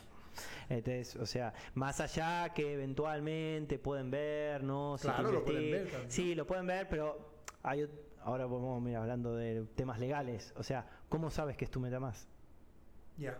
O sea, porque el, en- en re- ese es un problema. O sea, le- el- el- vamos a suponer que la agencia tributaria te- tiene que probar las cosas, no puede se cruza, ¿no? O Sí, sea, sí, sí, sí. claro. Bueno, y esta, esta es de Jordi. ¿Dónde dice Ya, que es de. Jordi? ¿Entendés? O sea, eh, es un problema. Claro. Ese es el problema de la centralización para los gobiernos. Porque si bien es todo público, pues es anónimo. El problema, es la, el problema es la, la anonimidad, que no sabemos de quién es, ¿no? sí, ca- sí. En cambio, vos con un banco, tú hubieras hecho una transferencia, pueden, pueden hacer eso. Pero bueno, cuando ya empiezas a, a- a cosas más centralizadas, imagínate tienes una cuenta de Coinbase, bueno, entonces ahí sí tienen tu DNI, tu nombre, Claro. entonces eso, si tú estás ahí adentro, Sí, sí. eventualmente podrían pedirle a Binance, hey, dígame si, si Jordi Sí, tiene una cuenta aquí, cuánto tiene y qué ha hecho. Correcto, No, correcto, correcto. Pero en el mundo descentralizado, si bien se puede ver, porque está, pero no sabemos de quién. ¿Entendés? Ya. O sea, podés llegar a, a- a- a unir cabos y decir, bueno, era Claro. este tío, pero es, es es complejo. Bueno, pero- jurídicamente, jurídicamente. No solo esto, Sí. si, el, si el sistema no permite identificación, al final no entiendo cómo va a funcionar esto en una realidad en España, por ejemplo, porque al final no podrán cobrar impuestos de esto. Bueno, este es el problema principal también de la adopción masiva. O sea, la principal traba a la adopción masiva es la anonimidad. Claro. Ese es- Si no puedes cobrar impuestos, no va a funcionar. Sí, sí, no, no solo si no puedes, eh, no puedes cobrar impuestos, eso, hay un montón de cosas que la anonimidad, o sea, no permite. Claro. O sea, una cosa es la privacidad. Ya, y otra cosa es la Anonimidad an- absoluta. anonimidad absoluta. Ya. ¿Entendés? Entonces, claro, el- eh, es eso, tipo, la- la- las cuentas son privadas, los datos, todo, pero podemos saber eh, las cuentas del banco de alguien. Ya. El, el problema de la identidad es, es un problema. Ya. Es un problema complicado. de Es, es como para mí uno de los challenges más grandes que hay en el ecosistema cripto, porque estás, estás peleando la, la descentralización, el concepto, el trustless, anónimo y papá, con un mundo Ujú. que es no es así. Ya. Y, y ahora capaz con un enfoque, desde un enfoque jurídico ahora, que muy- para mí muy poca gente lo habla, eh, la anonimidad es un problema, porque en, en el mundo jurídico la anonimidad no existe. Claro. ¿Entendés? Entonces, el, siempre, siempre hay un titular de algo. ¿entendés? Por lo tanto, el, el- el paso al mainstream del cripto podría pasar por hacer un modelo donde no hay anonimidad. Ah, En resolver la, unanimidad. O sea, lo que hay es eh, todas estas todas estas cosas tipo zero knowledge proof, eh, todo este tipo de cosas que intentan resolver esto es cómo eh, te doy mucha privacidad, ¿no?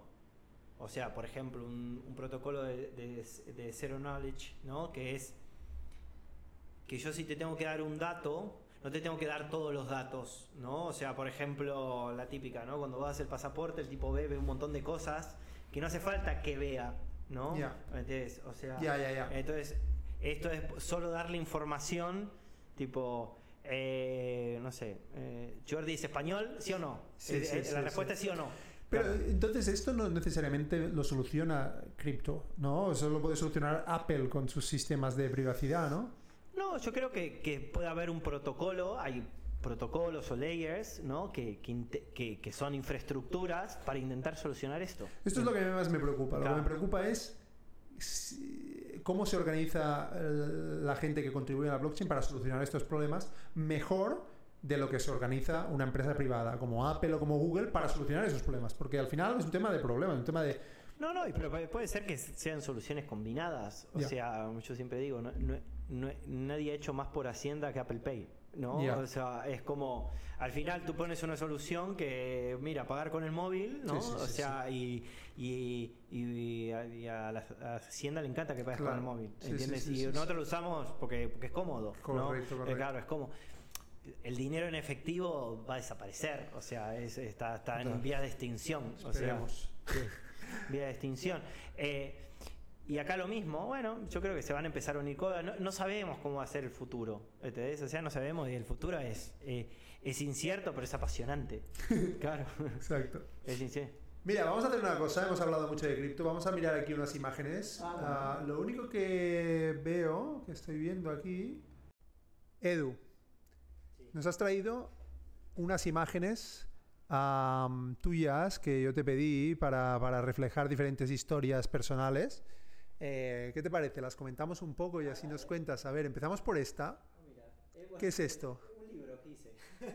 ¿Y hiciste tú? Sí, un libro que hice, que hizo, hice un crowdfunding para este libro, es un libro de fotos. Vale. de- de- que se llama Karma Girls. Vale. Que nada, fue la verdad como esto, hablamos de eso antes, de una de las cosas que siempre me apasionó fue la foto. Vale. Y, y- y nada, un- hace un tiempo me apeteció, eh, lo quería editar, hice un crowdfunding ¿no? para ahí en, en, en, en Kickstarter. Ajá. Y nada, fue como una linda experiencia y es como un poco representa un poco la... la, la- la Te voy a poner aquí al lado. Por la fotografía, ¿no? Y, y- y- poder plasmarlo y hacerlo de la mejor forma posible. Qué bueno. Ujú. A ver, ¿qué más tenemos aquí? ¿Y esto? Esto, mira, esto fue una charla TEDx, ¿no? ¿No? Ajá. Que, que hice, que, que era un poco también contar, mira, la historia de, de Beta House, y también fue una, tiempo también, pero fue una experiencia muy, muy, muy guay. Y- ¿Por qué estás con los Los globos? globos porque era un poco del montaje que tenía ahí montado, que era, era habla un poco esto de, de, de, de- la idea de comunidad, ¿no? Ajá. De cómo si tú tienes una idea, cuando logras que, que más gente se adueñe de esa idea, ¿no? Mm. no eres tú, ¿no? sino eres todas las personas que, que están contigo en esa idea, y Ujú. era un poco esta idea de los globos, ¿no? que, que, que si, que si una idea la, la tirabas ahí y la dejabas que los demás se las apropien, llegabas más lejos. Esa era la idea. Está- estará por Ah, ahí, está bien. Estará por ahí. el- podemos, podemos dejar el link en Exacto, exacto, exacto. Esto, mira, mira, 2015 es una. Esto es Beta House, mira ahí. Hostia. y Con socios, ¿no? Jo- jóvenes con pelo. Ajá. eh, y era un poco eso, la verdad, es un- más que nada una linda época. Qué bueno. Una linda época. Ahí. Ostras. Una- ¿Esos son estos los co-founders? Sí, Ah, vale. sí, sí, sí. Yo Ah. y Marcos. Bueno, Saskia no es co-founder, pero bueno, fue una persona. ¿Quién? Saskia. Ah, Saskia, sí, es que a Saskia la conozco. que- que no, no fue- no es co-founder, pero es, eh, para mí es como si lo fuera. Como si lo fuera. Porque, porque estuvo es- en, en- en- en- los inicios y. y- y- Me acuerdo, me acuerdo, me acuerdo. que- De hecho, yo creo, ahora hace mucho que no hablamos, pero yo creo que la conozco justamente de Beta sí, House. o Sí, sea, sí. sí, Saskia es una, una persona que, que le tengo un cariño muy especial, la verdad. Bueno, este eh, soy yo de pequeño. No, sí, Nos ponemos aquí familiares. Ajá. Se te da retirada a Dalí, ¿no? Tu abuelo. Sí, mira, qué buena, qué buena, ojalá, sí, sí.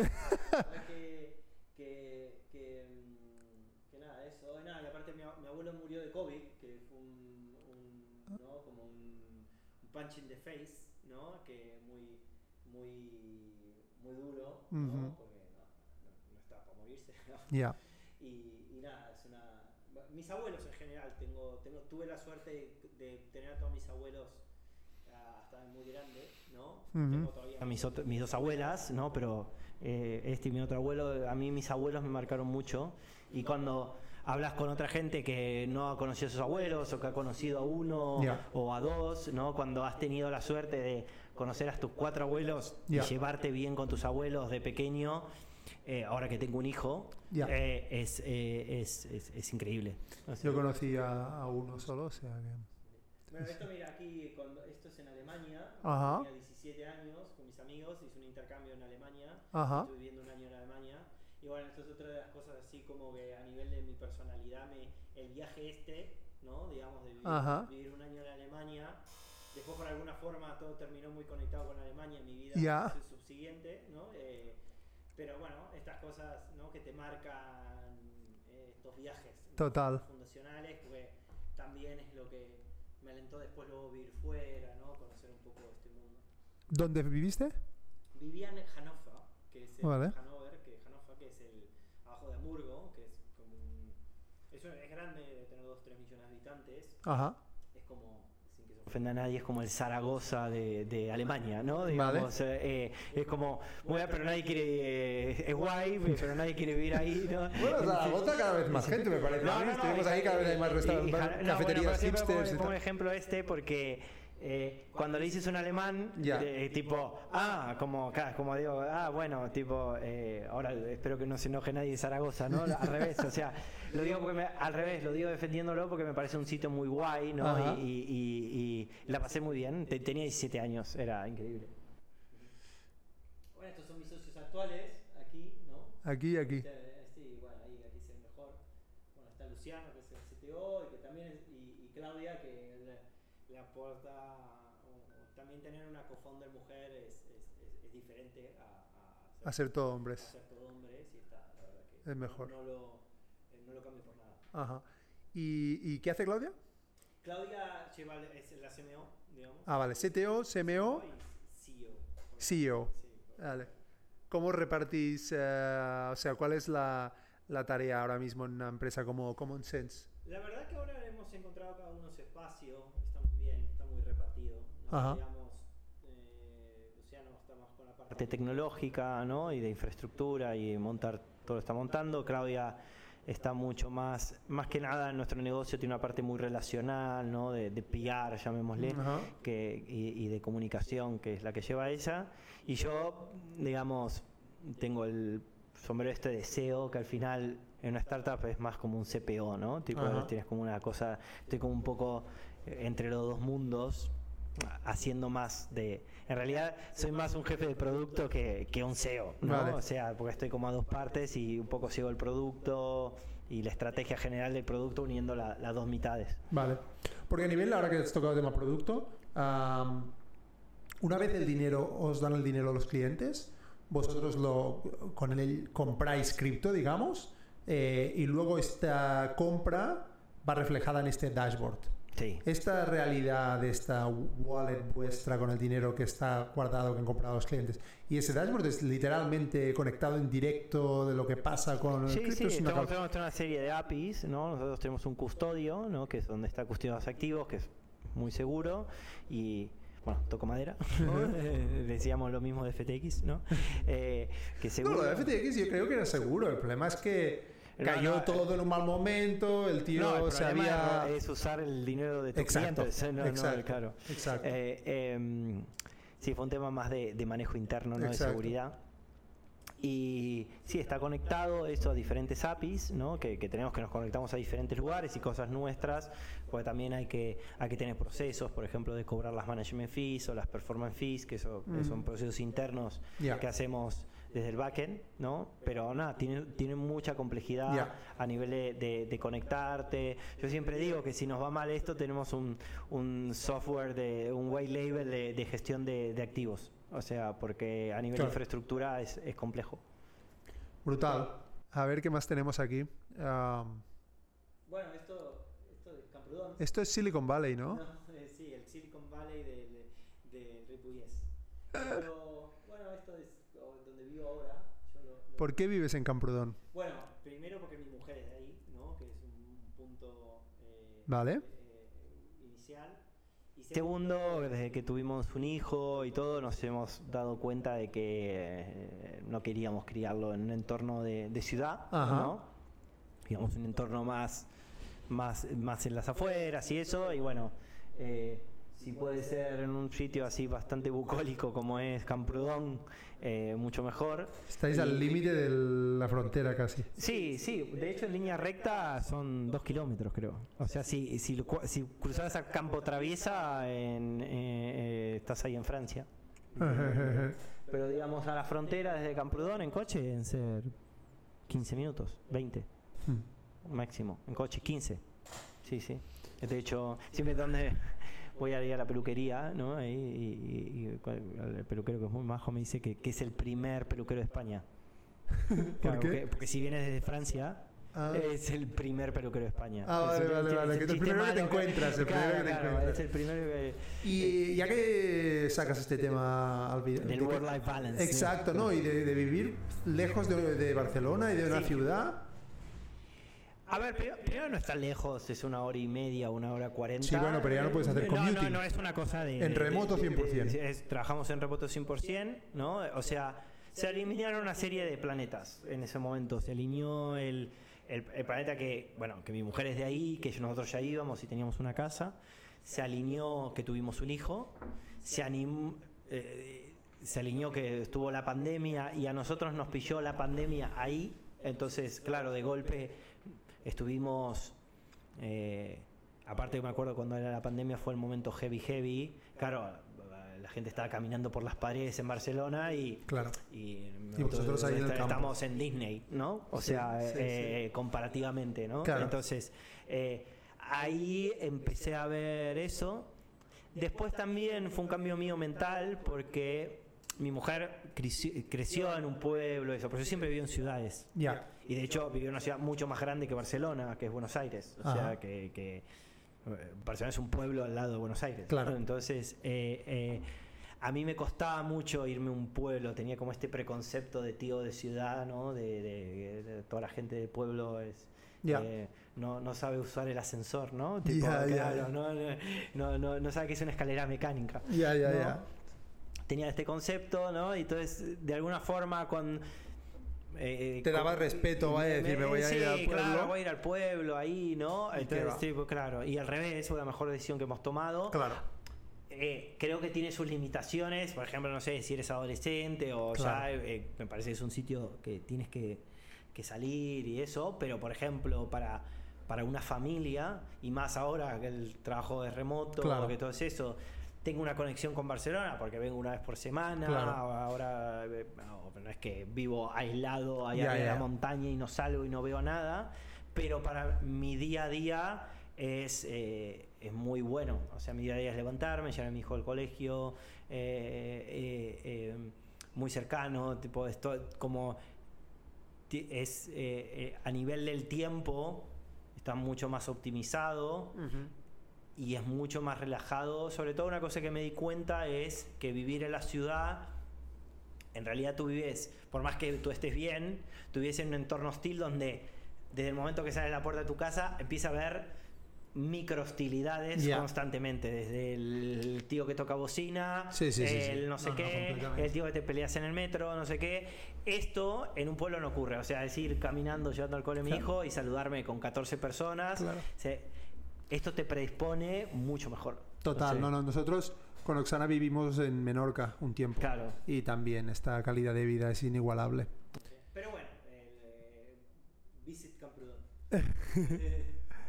Uy, esta se tiene que girar, a ver, me parece que lo hago. Ahí. Bueno, mi mujer. Me claro que, que me va a odiar porque le- le- con esta chaqueta roja que dice que parece el muñeco de Michelin. claro, eh, Pero nada, mi mujer que es nada, fundamental en mi vida. O sea, es, eh, es eh, con la persona que no solo tengo un plan de vida, sino que, que, que, que también es emprendedora, ¿no? Entonces, eh, eh, ya tiene su empresa, ¿no? Entonces es como que eh, siempre hemos tenido esta conexión a nivel de, de proyecto de vida, Ajá. que se une en muchos puntos, ¿no? Sin necesidad de estar hablando 24 horas de trabajo, ¿no? O sea, al revés, ¿no? Pero que te da como esta otra visión, ¿no? Y que yo creo que eh, eh, creo que es Warren Buffett que decía esto, que como es el- el- la decisión más importante de tu vida es con quién te casas, ¿no? Y- creo que es verdad. O sea, yo creo que soy, soy mejor en todo por mi mujer. O sea, por- o porque ella me ha enseñado cosas o porque ella me, me- me ha motivado a, a- a ser mejor en todo. Me encanta. Voy a contenerme aquí, a dar mi poema de amor a mi mujer aquí también presente, pero No, estoy pero totalmente, que- totalmente de acuerdo. Pero yo creo que, a ver, eh, es, Uy, una, aquí. es una suerte, o sea, si tú tienes, veo que la misma suerte que yo, Sí. o sea, cuando, cuando, es una suerte de los dos lados, ¿no? Tipo, o sea, yo creo que, tienen más suerte, que tengo más suerte yo que mi mujer. Pero, yo igual, pero no se lo digas. Claro, pero, pero eh, es fundamental, ¿no? O sea, cuando... No, no, no sé, no sé qué, qué va a deparar el destino de los dos, no sé, pero eh, cuando veo mi vida anterior a conocerla a ella y mi vida ahora, o de los 10 años o que nos conocemos casi, eh, es, es, es, es, eh, es, mucho mejor. O sea, como que todo tiene sentido, ¿no? Y mira, la otra vez hablaba con eso, mira, hablando con el tema del éxito, ¿no? Que el otro día lo hablaba con mi padre, ¿no? tipo y ¿no? Y a veces uno tiene como, a mí me pasa, no sé, tengo, un, tengo un padre que fue muy exitoso, o es muy exitoso, ¿no? A, a, nivel eh, laboral, ¿no? Le ha ido muy bien y a nivel familiar también, pues una familia guay, ¿no? Y, y, y, mi padre, viste, y uno siempre, a, mí, a mí tengo, tienes como esta cosa de superar a tu padre, ¿no? Tipo, ¿no? y, mi padre me decía, no, pero tú ya tienes éxito, o sea, formar una familia y todo eso es, un éxito, pues si tú miras, hay un montón de gente que no le sale, ¿entiendes? O sea, entonces cuando lo tienes, ¿no? Y después te va bien a nivel laboral y todo, pero es como, para mí es un éxito. Totalmente. Y bueno, y, en la otra, bueno, este, el, life changer, ¿no? O sea, que es como, bueno, eso, como quiera que es padre, voy a decir algo muy genérico de padre, pero digamos, te cambia la vida. Te cambia la vida, ¿no? Total. Pero eh, es una cosa que todo el mundo te lo dice, pero no. Un amigo me dijo algo, una cosa que me dice, es una cosa inexplicable cómo podés querer tanto a alguien que conoces hasta hace tan poco tiempo. ¿No? O sea, eh, es sí, sí. O sea, cómo querés a alguien que lo conoces hace. Ahora tiene tres, ¿no? de, hecho, aún diría más, que aún no conoces en realidad. Conoces, ¿sabes? Conoces y ya lo, lo, se genera una cosa, ¿no? Eh, eh, como muy, muy fuerte, ¿no? Y es, es eso que también es una persona diferente a ti, ¿no? Que también ves esta cosa genética, ¿no? Que, que, que realmente existe, ¿no? Total. Y, y, cómo se va formando su personalidad, las inquietudes que tiene, ¿no? Y cómo al final, mira, el otro día veía un video de esto, ¿no? De, de, que estaba muy guay, que comentaba un, un, científico decía, ¿no? Que esto de, de que, que los padres creen que realmente pueden hacer como mucho más un, shape, ¿no? De, de, de, los hijos, ¿no? Ya. Y, el tipo decía, eh, lamento decirlo, pero tipo el 90% es definido genéticamente. O sea. Ya lo he visto, ya lo he visto. ¿Tú te crees que vas a, a, definir el futuro de tu... que va a ser va a ser Mozart porque le pones un piano? No, o sea, ¿no? Eh, pero sí lo que tú eres es como eso, un, un, guía. Correcto. ¿no? Entonces, un guía. Y y, intento ahora, o intentamos con mi mujer hacer eso, ser guía. ¿no? Correcto. Ser guía, pero ¿Cuánto tiene ahora? Ahora tiene tres. Se tres, pone tres. A los que tenéis hijos más pequeños se pone mejor. Se pone mejor. ¿Sí? Qué guay. Ah, pues será genial porque nosotros, a ver, los dos estamos en remoto, tenemos la verdad a Natasha aquí que sin ella moriríamos obviamente, pero lo llevamos bien al estar en remoto y tal y Sofía se llevaba bastante bien, tiene siete meses y la verdad es que lo llamamos muy bien, yo creo. Em, pero... No, bueno, pero no, pero yo creo que tienes... Te, pone, también te, una, para mí es una de las cosas... Es, a veces yo he vivido situaciones límites, esto de dos semanas sin dormir, ¿no? Que, que, que viste, hay padres que no, el mío duerme 14 horas, se despierta, me, me, me fue a, la panadería, me trajo croissants y desayunamos juntos, ¿no? Que no es el mío. y después de ganar eso, tipo, fue duro, tipo esto de que lloraba, ¿no? Tipo, que no de no dormir, ¿no? Y, el, otra vez leí una cosa de que, tipo, esto del los Navy SEALs, ¿no? Del, del training de, de, no dormir. Que hacen este, que es que capaz son cuatro días, y yo pero me, me, aguanto el entrenamiento este sin tranquilidad. Pero eh, es muy, es muy loco la, la, la, mente humana de cómo resistes un montón de cosas que crees que no aguantarías. Sin duda, yo para mí lo más fuerte es que pensaba que no dormir me, me, me mataría. Eh, pensaba, yo soy, o sea, yo siempre he sido de que si no duermo bien, Exacto. Y la verdad, a ver, eh, mi mujer se ríe de mí porque, porque alguna vez me he levantado y digo cosas sin ningún tipo de sentido, ¿sabes? Sí. O sea, del rollo, no sé, no sé Pero qué he eso, es, dicho. eh, eso es todo el tiempo, ¿eh? Exacto. No, no a veces. No, exacto. Pero imagínate de noche, digo algunas cosas o yo que sé, o hago tal o no sé qué, pero estoy zombie perdido absoluto. Pero lo haces y de hecho lo que me sorprende es que me levanto y tal, ¿no? Y curras, y A curras. ver, había una situación que, que al principio que ella estaba en- sentada en una silla y yo me, claro, mientras yo le, le llevaba y me volvía a estirar mientras acababa para cogerle porque, ah, ah, bueno, la cuestión es que me dormía y me puse una cuerda en el tobillo porque si no me levantaba. O sea, entonces ella me daba golpes y no me levantaba. Entonces Ah, me puse una cuerda en el tobillo y cuando ella acababa de darle el pecho me tiraba de la cuerda del, Ah, del sí. Ah, bueno, bueno, práctico. Era un sistema, era un bien, sistema. claro. No, no, es que es, es, es, eh, es duro y, y es eso, sí, todo, el- el dormir o, o no poder organizarte o que de golpe se te interrumpa tu jornada laboral Sí, o lo que sea, que a lo que no estás acostumbrado porque se enfermó Sí, o sí. porque lo tienes que ir a buscar al cole por lo que sea, ¿no? Sí, Entonces, eh, todo eso y aprendes a gestionar eso y una vez que lo, lo pillas, eh, Ya. está. Bueno, aquí tenemos otra. Mis hermanas. Ah, vale. hermanas cuando éramos pequeñas. Ahora son dos señoras de Ah, vale. 35 y 33 años respectivamente.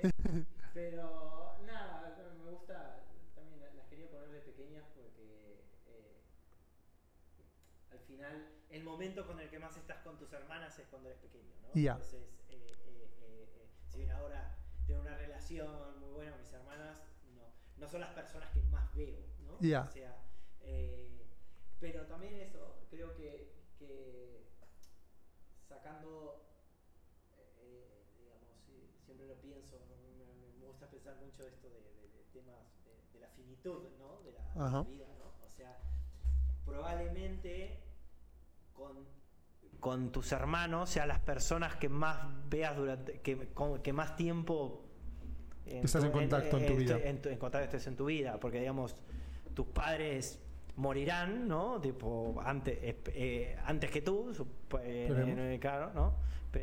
Eh, tu pareja la conoces, ¿no? De, de- en un momento posterior, y tus hermanos es casi inmediatamente, ¿no? Sí, Mis sí, hermanos llevamos mucho, entonces claro, yo a veces pienso que y al final, no sé, si tienes una buena relación con tus hermanos, al final son, estas personas que van a estar en todos esos momentos, ¿no? Que, que vas a ver, va a ver estas dos niñas, Correcto. ¿no? Y que eh, la- nos veremos de viejos. Correcto, ¿no? correcto, ¿no? correcto. Entonces, yo creo que, que- Totalmente.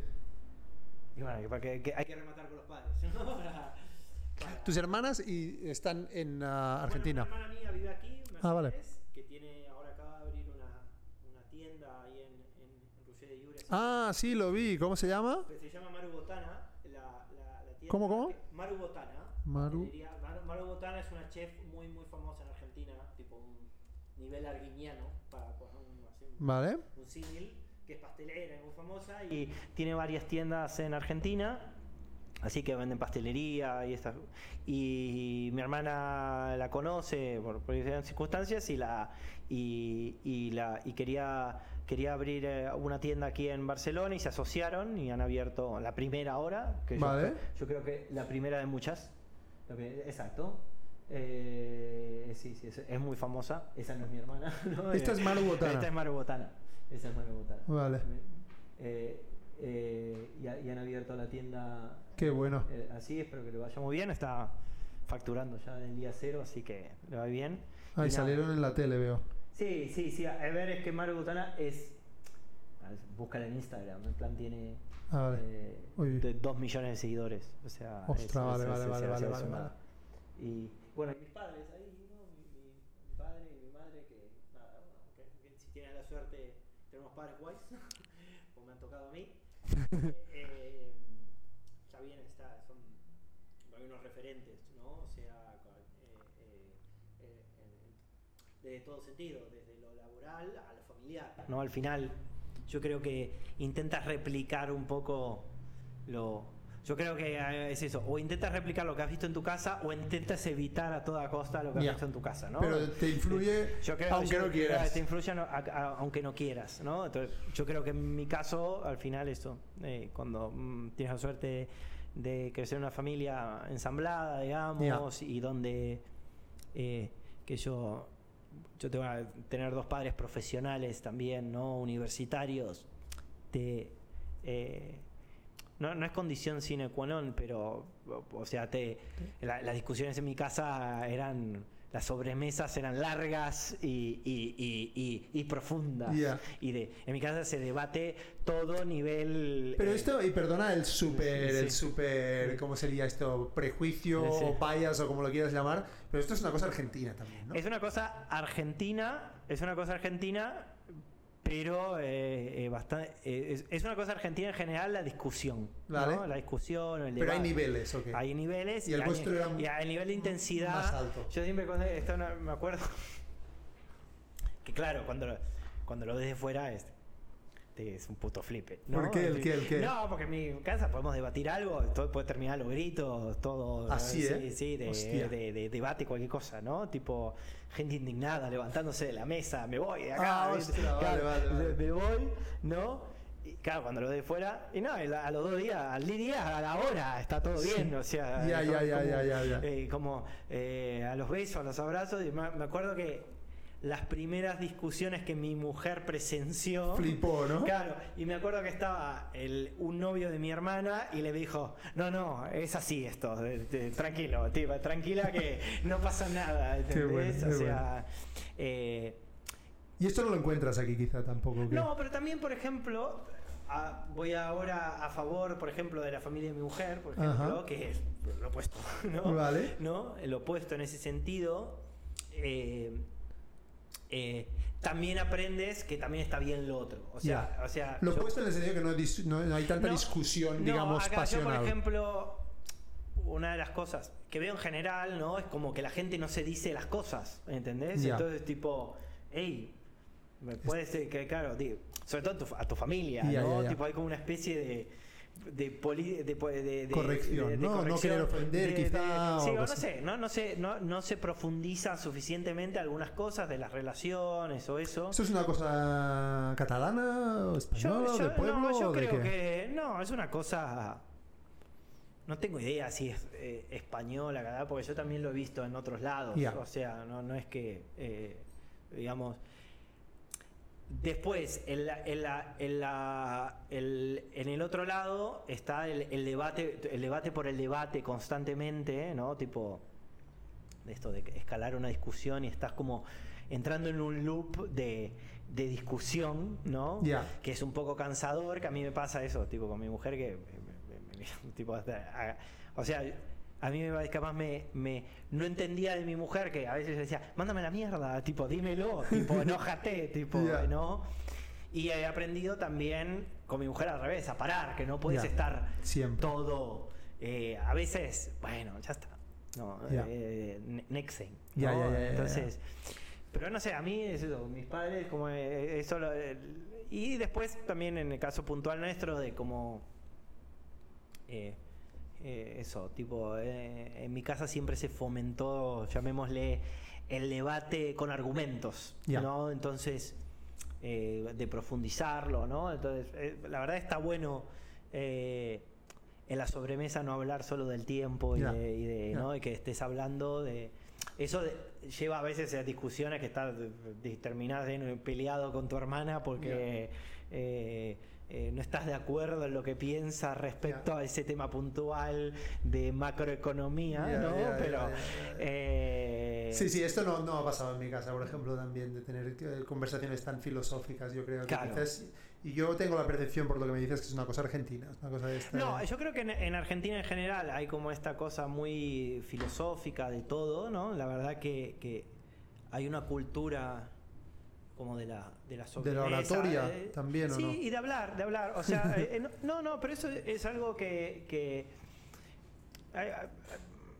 en, en Argentina se charla mucho en general, o sea, está guay, digamos, es como parte, o sea, por ejemplo, el, el- el mate, ¿no? O sea, uno de los éxitos del el mate es lo que genera. O sea, el mate es, un, es una bebida social de charlar que tú sirves, le pasas al otro, bueno, ahora no, no tanto, pero eh, genera un entorno como de, de- del fuego en el medio. ¿no? O sea, pones un fuego en el medio y nos sentamos todos alrededor del fuego Ajá. y hay, eh, hay una comunidad en eso, ¿no? Y después hay como una... Yo creo que también es, es muy italiano eso, en realidad. O sea, para mí un, un argentino es un italiano que habla español, ¿eh? O sea, cuando tú vas a Italia es lo mismo, ¿eh? O sea, es... eh, yo creo que, que se habla de los argentinos, capaz hay esta cosa de, de muy de la psicología y todo eso, sí que es eso... es- Esto, es- esto que dices, y yo lo había pensado, esto es, esto es seguro que hay alguna explicación histórica, ¿no? ¿De qué? De- De la conexión entre italianos y argentinos. Sí, muy fácil, que emigraron 3 millones de italianos a Argentina. ¿Cuándo Eh, esto? En el, en- entre lo que vendría a ser la Primera y la Segunda Guerra Mundial. Ah. O sea, digamos, la composición migratoria de Argentina es, digamos, mu- mu- multicultural, digamos, pero, digamos, de las, de las oleadas inmigratorias fuertes, que fueron las de principios del siglo XX, ¿no? De, de todos los inmigrantes vinieron ah, de, de todas partes del mundo, pero los dos grupos más grandes fueron los españoles, que vinieron 2 millones de españoles, y los italianos, que vinieron 3 millones de, de, de- italianos. Y no me preguntes por qué, a veces hay como una cosa, es... Porque claro, 2 millones de españoles y 3 millones de italianos eh, también son muchos españoles. Pero por alguna razón, no sé por qué, culturalmente somos, estamos más conectados con lo italiano. ¿Entendés? O sea, la... No sé, viste, si hay una Lo- cultura los que españoles gana- se fueron callando. Sí, exacto, puede ser. Sí, se no, fueron no, callando y en un momento dado que, que es una cosa, dijeron, ya es no una co- hablamos. Es, es una cosa muy de estudio. Para mí esto es muy interesante. Si hay alguna cultura que tiene capacidad de comer a otra Sí. eh, en el día a día, Sí, eh, sí, o sea, porque obviamente hay, hay, hay, cos- hay costumbres muy españolas y todo, pero o, o cosas, o, pero y hay una conexión clara con, con lo latino Sí. en general, ¿no? O Sí. sea, no, pero eh, yo vengo a España, eh, en España siento una conexión, Ya. pero voy a Italia y eh, lo mismo. O sea, Sí, vas ¿eh? a Nápoles, es Lo Buenos notas, Aires, lo Buenos notas, Aires. como O sea, que- Buenos Aires, la misma, la, el- la misma cosa, ¿viste? O sea, es lo mismo. Sí, es lo mismo. sí, Entonces yo creo que viene de ahí. Entonces, esto, bueno. entonces, claro, ese debate, esa discusión, eso es para mí un rasgo de la italianidad. O sea, Muy no- interesante. o sea, de, de dónde viene, creo. Esto acá me, me estoy. eh, No, no, no, no, es- antropólogo. tiene toda lógica, yo lo había pensado alguna vez. Bueno, genial, yo creo que hemos tocado un montón de temas. De hecho, estamos a punto de hacer dos horas aquí de... Oh, Vas a tener que editar O esto sea, por bloques. sí, por sí, bloques. sí, sí. Por Pero ha estado genial, te agradezco mucho el tiempo y tu visita y tus reflexiones y vaya, veamos cómo va Common Sense también, tengo mucha curiosidad cómo va el cripto, cómo va la vida. Yo también, sobre todo. si cobro a fin de mes, claro. Claro. Eh, no, sea- pero sobre todo como a la vida, al futuro. O sea, para mí lo, lo- lo interesante es lo que viene. O sea, Total. el cripto es, bueno, es lo que estoy haciendo ahora, ¿no? Pero lo, lo que soy optimista es, es lo que viene. No Total. sé si el mundo va a ser mejor o peor, ¿no? O Total, sea, ¿Tú qué claro. crees? que va a ser mejor, siempre es mejor. O sea, lo- hay cosas que en el contexto, ¿no? Tipo, ¿viste? Cuando ves todas estas cosas históricas, o sea, eh, o sea el, el- el mundo cada vez es mejor y, y- y- y tiende a ser cada vez mejor, con, con injusticias en el medio, con un montón de cosas que no están buenas en el contexto, pero siempre es un poquito mejor que el día anterior, históricamente hablando, o sea, desde el minuto Sí, sí. uno de la humanidad. De media, ahora- de media es mejor de siempre. media hay décadas mejores, probablemente, históricamente, donde ocurren más cosas, ¿no? Pero Sí, creo que no hay mejor época para estar viviendo que esta. Y sobre todo si te ha- si en el sorteo de la vida te ha tocado vivirla en un contexto como este. Total. Yo creo que somos afortunados cuando tiras el azar de la vida, de qué vida te tocó, a los que tenemos las, los que nos tocó, que no, nadie eligió esto. Total. O sea, es el mejor de los contextos posibles Total. dentro de que pasan cosas Malas. malas, ¿no? Pero eh, hasta hace nada la gente se moría a, a- a- de nada, te, Sí, te sí. estornudabas y te morías, Sí, sí, ¿no? sí, sí, O sí. sea, estornudabas o Es la primera vez en la historia que vivimos tan bien Vivimos, durante tipo, tanto hay una tiempo. sí. pandemia global y no se muere toda la humanidad. O sea, Exacto. claro, eh, eh, eh, eh, o hay un problema y lo y aparece una solución. Yo creo que hay problemas heavy de largo plazo, tipo el cambio climático, estas Sí. cosas, pero confío en la capacidad del, del ser humano para, para- Total. Y cuando ves la gente que, que hace cosas, ves que hay gente que está eh, haciendo cosas para, para, para hacer mejores cosas, no para peores. Total, ¿no? total, Eh, total, eh, total. Y después, bueno, hay debates, ideologías y todo, pero a ser optimista. Totalmente, me encanta. Acabamos con esta nota positiva, pues. está. Muchísimas gracias, Edu, Viva- la humanidad. Viva la humanidad.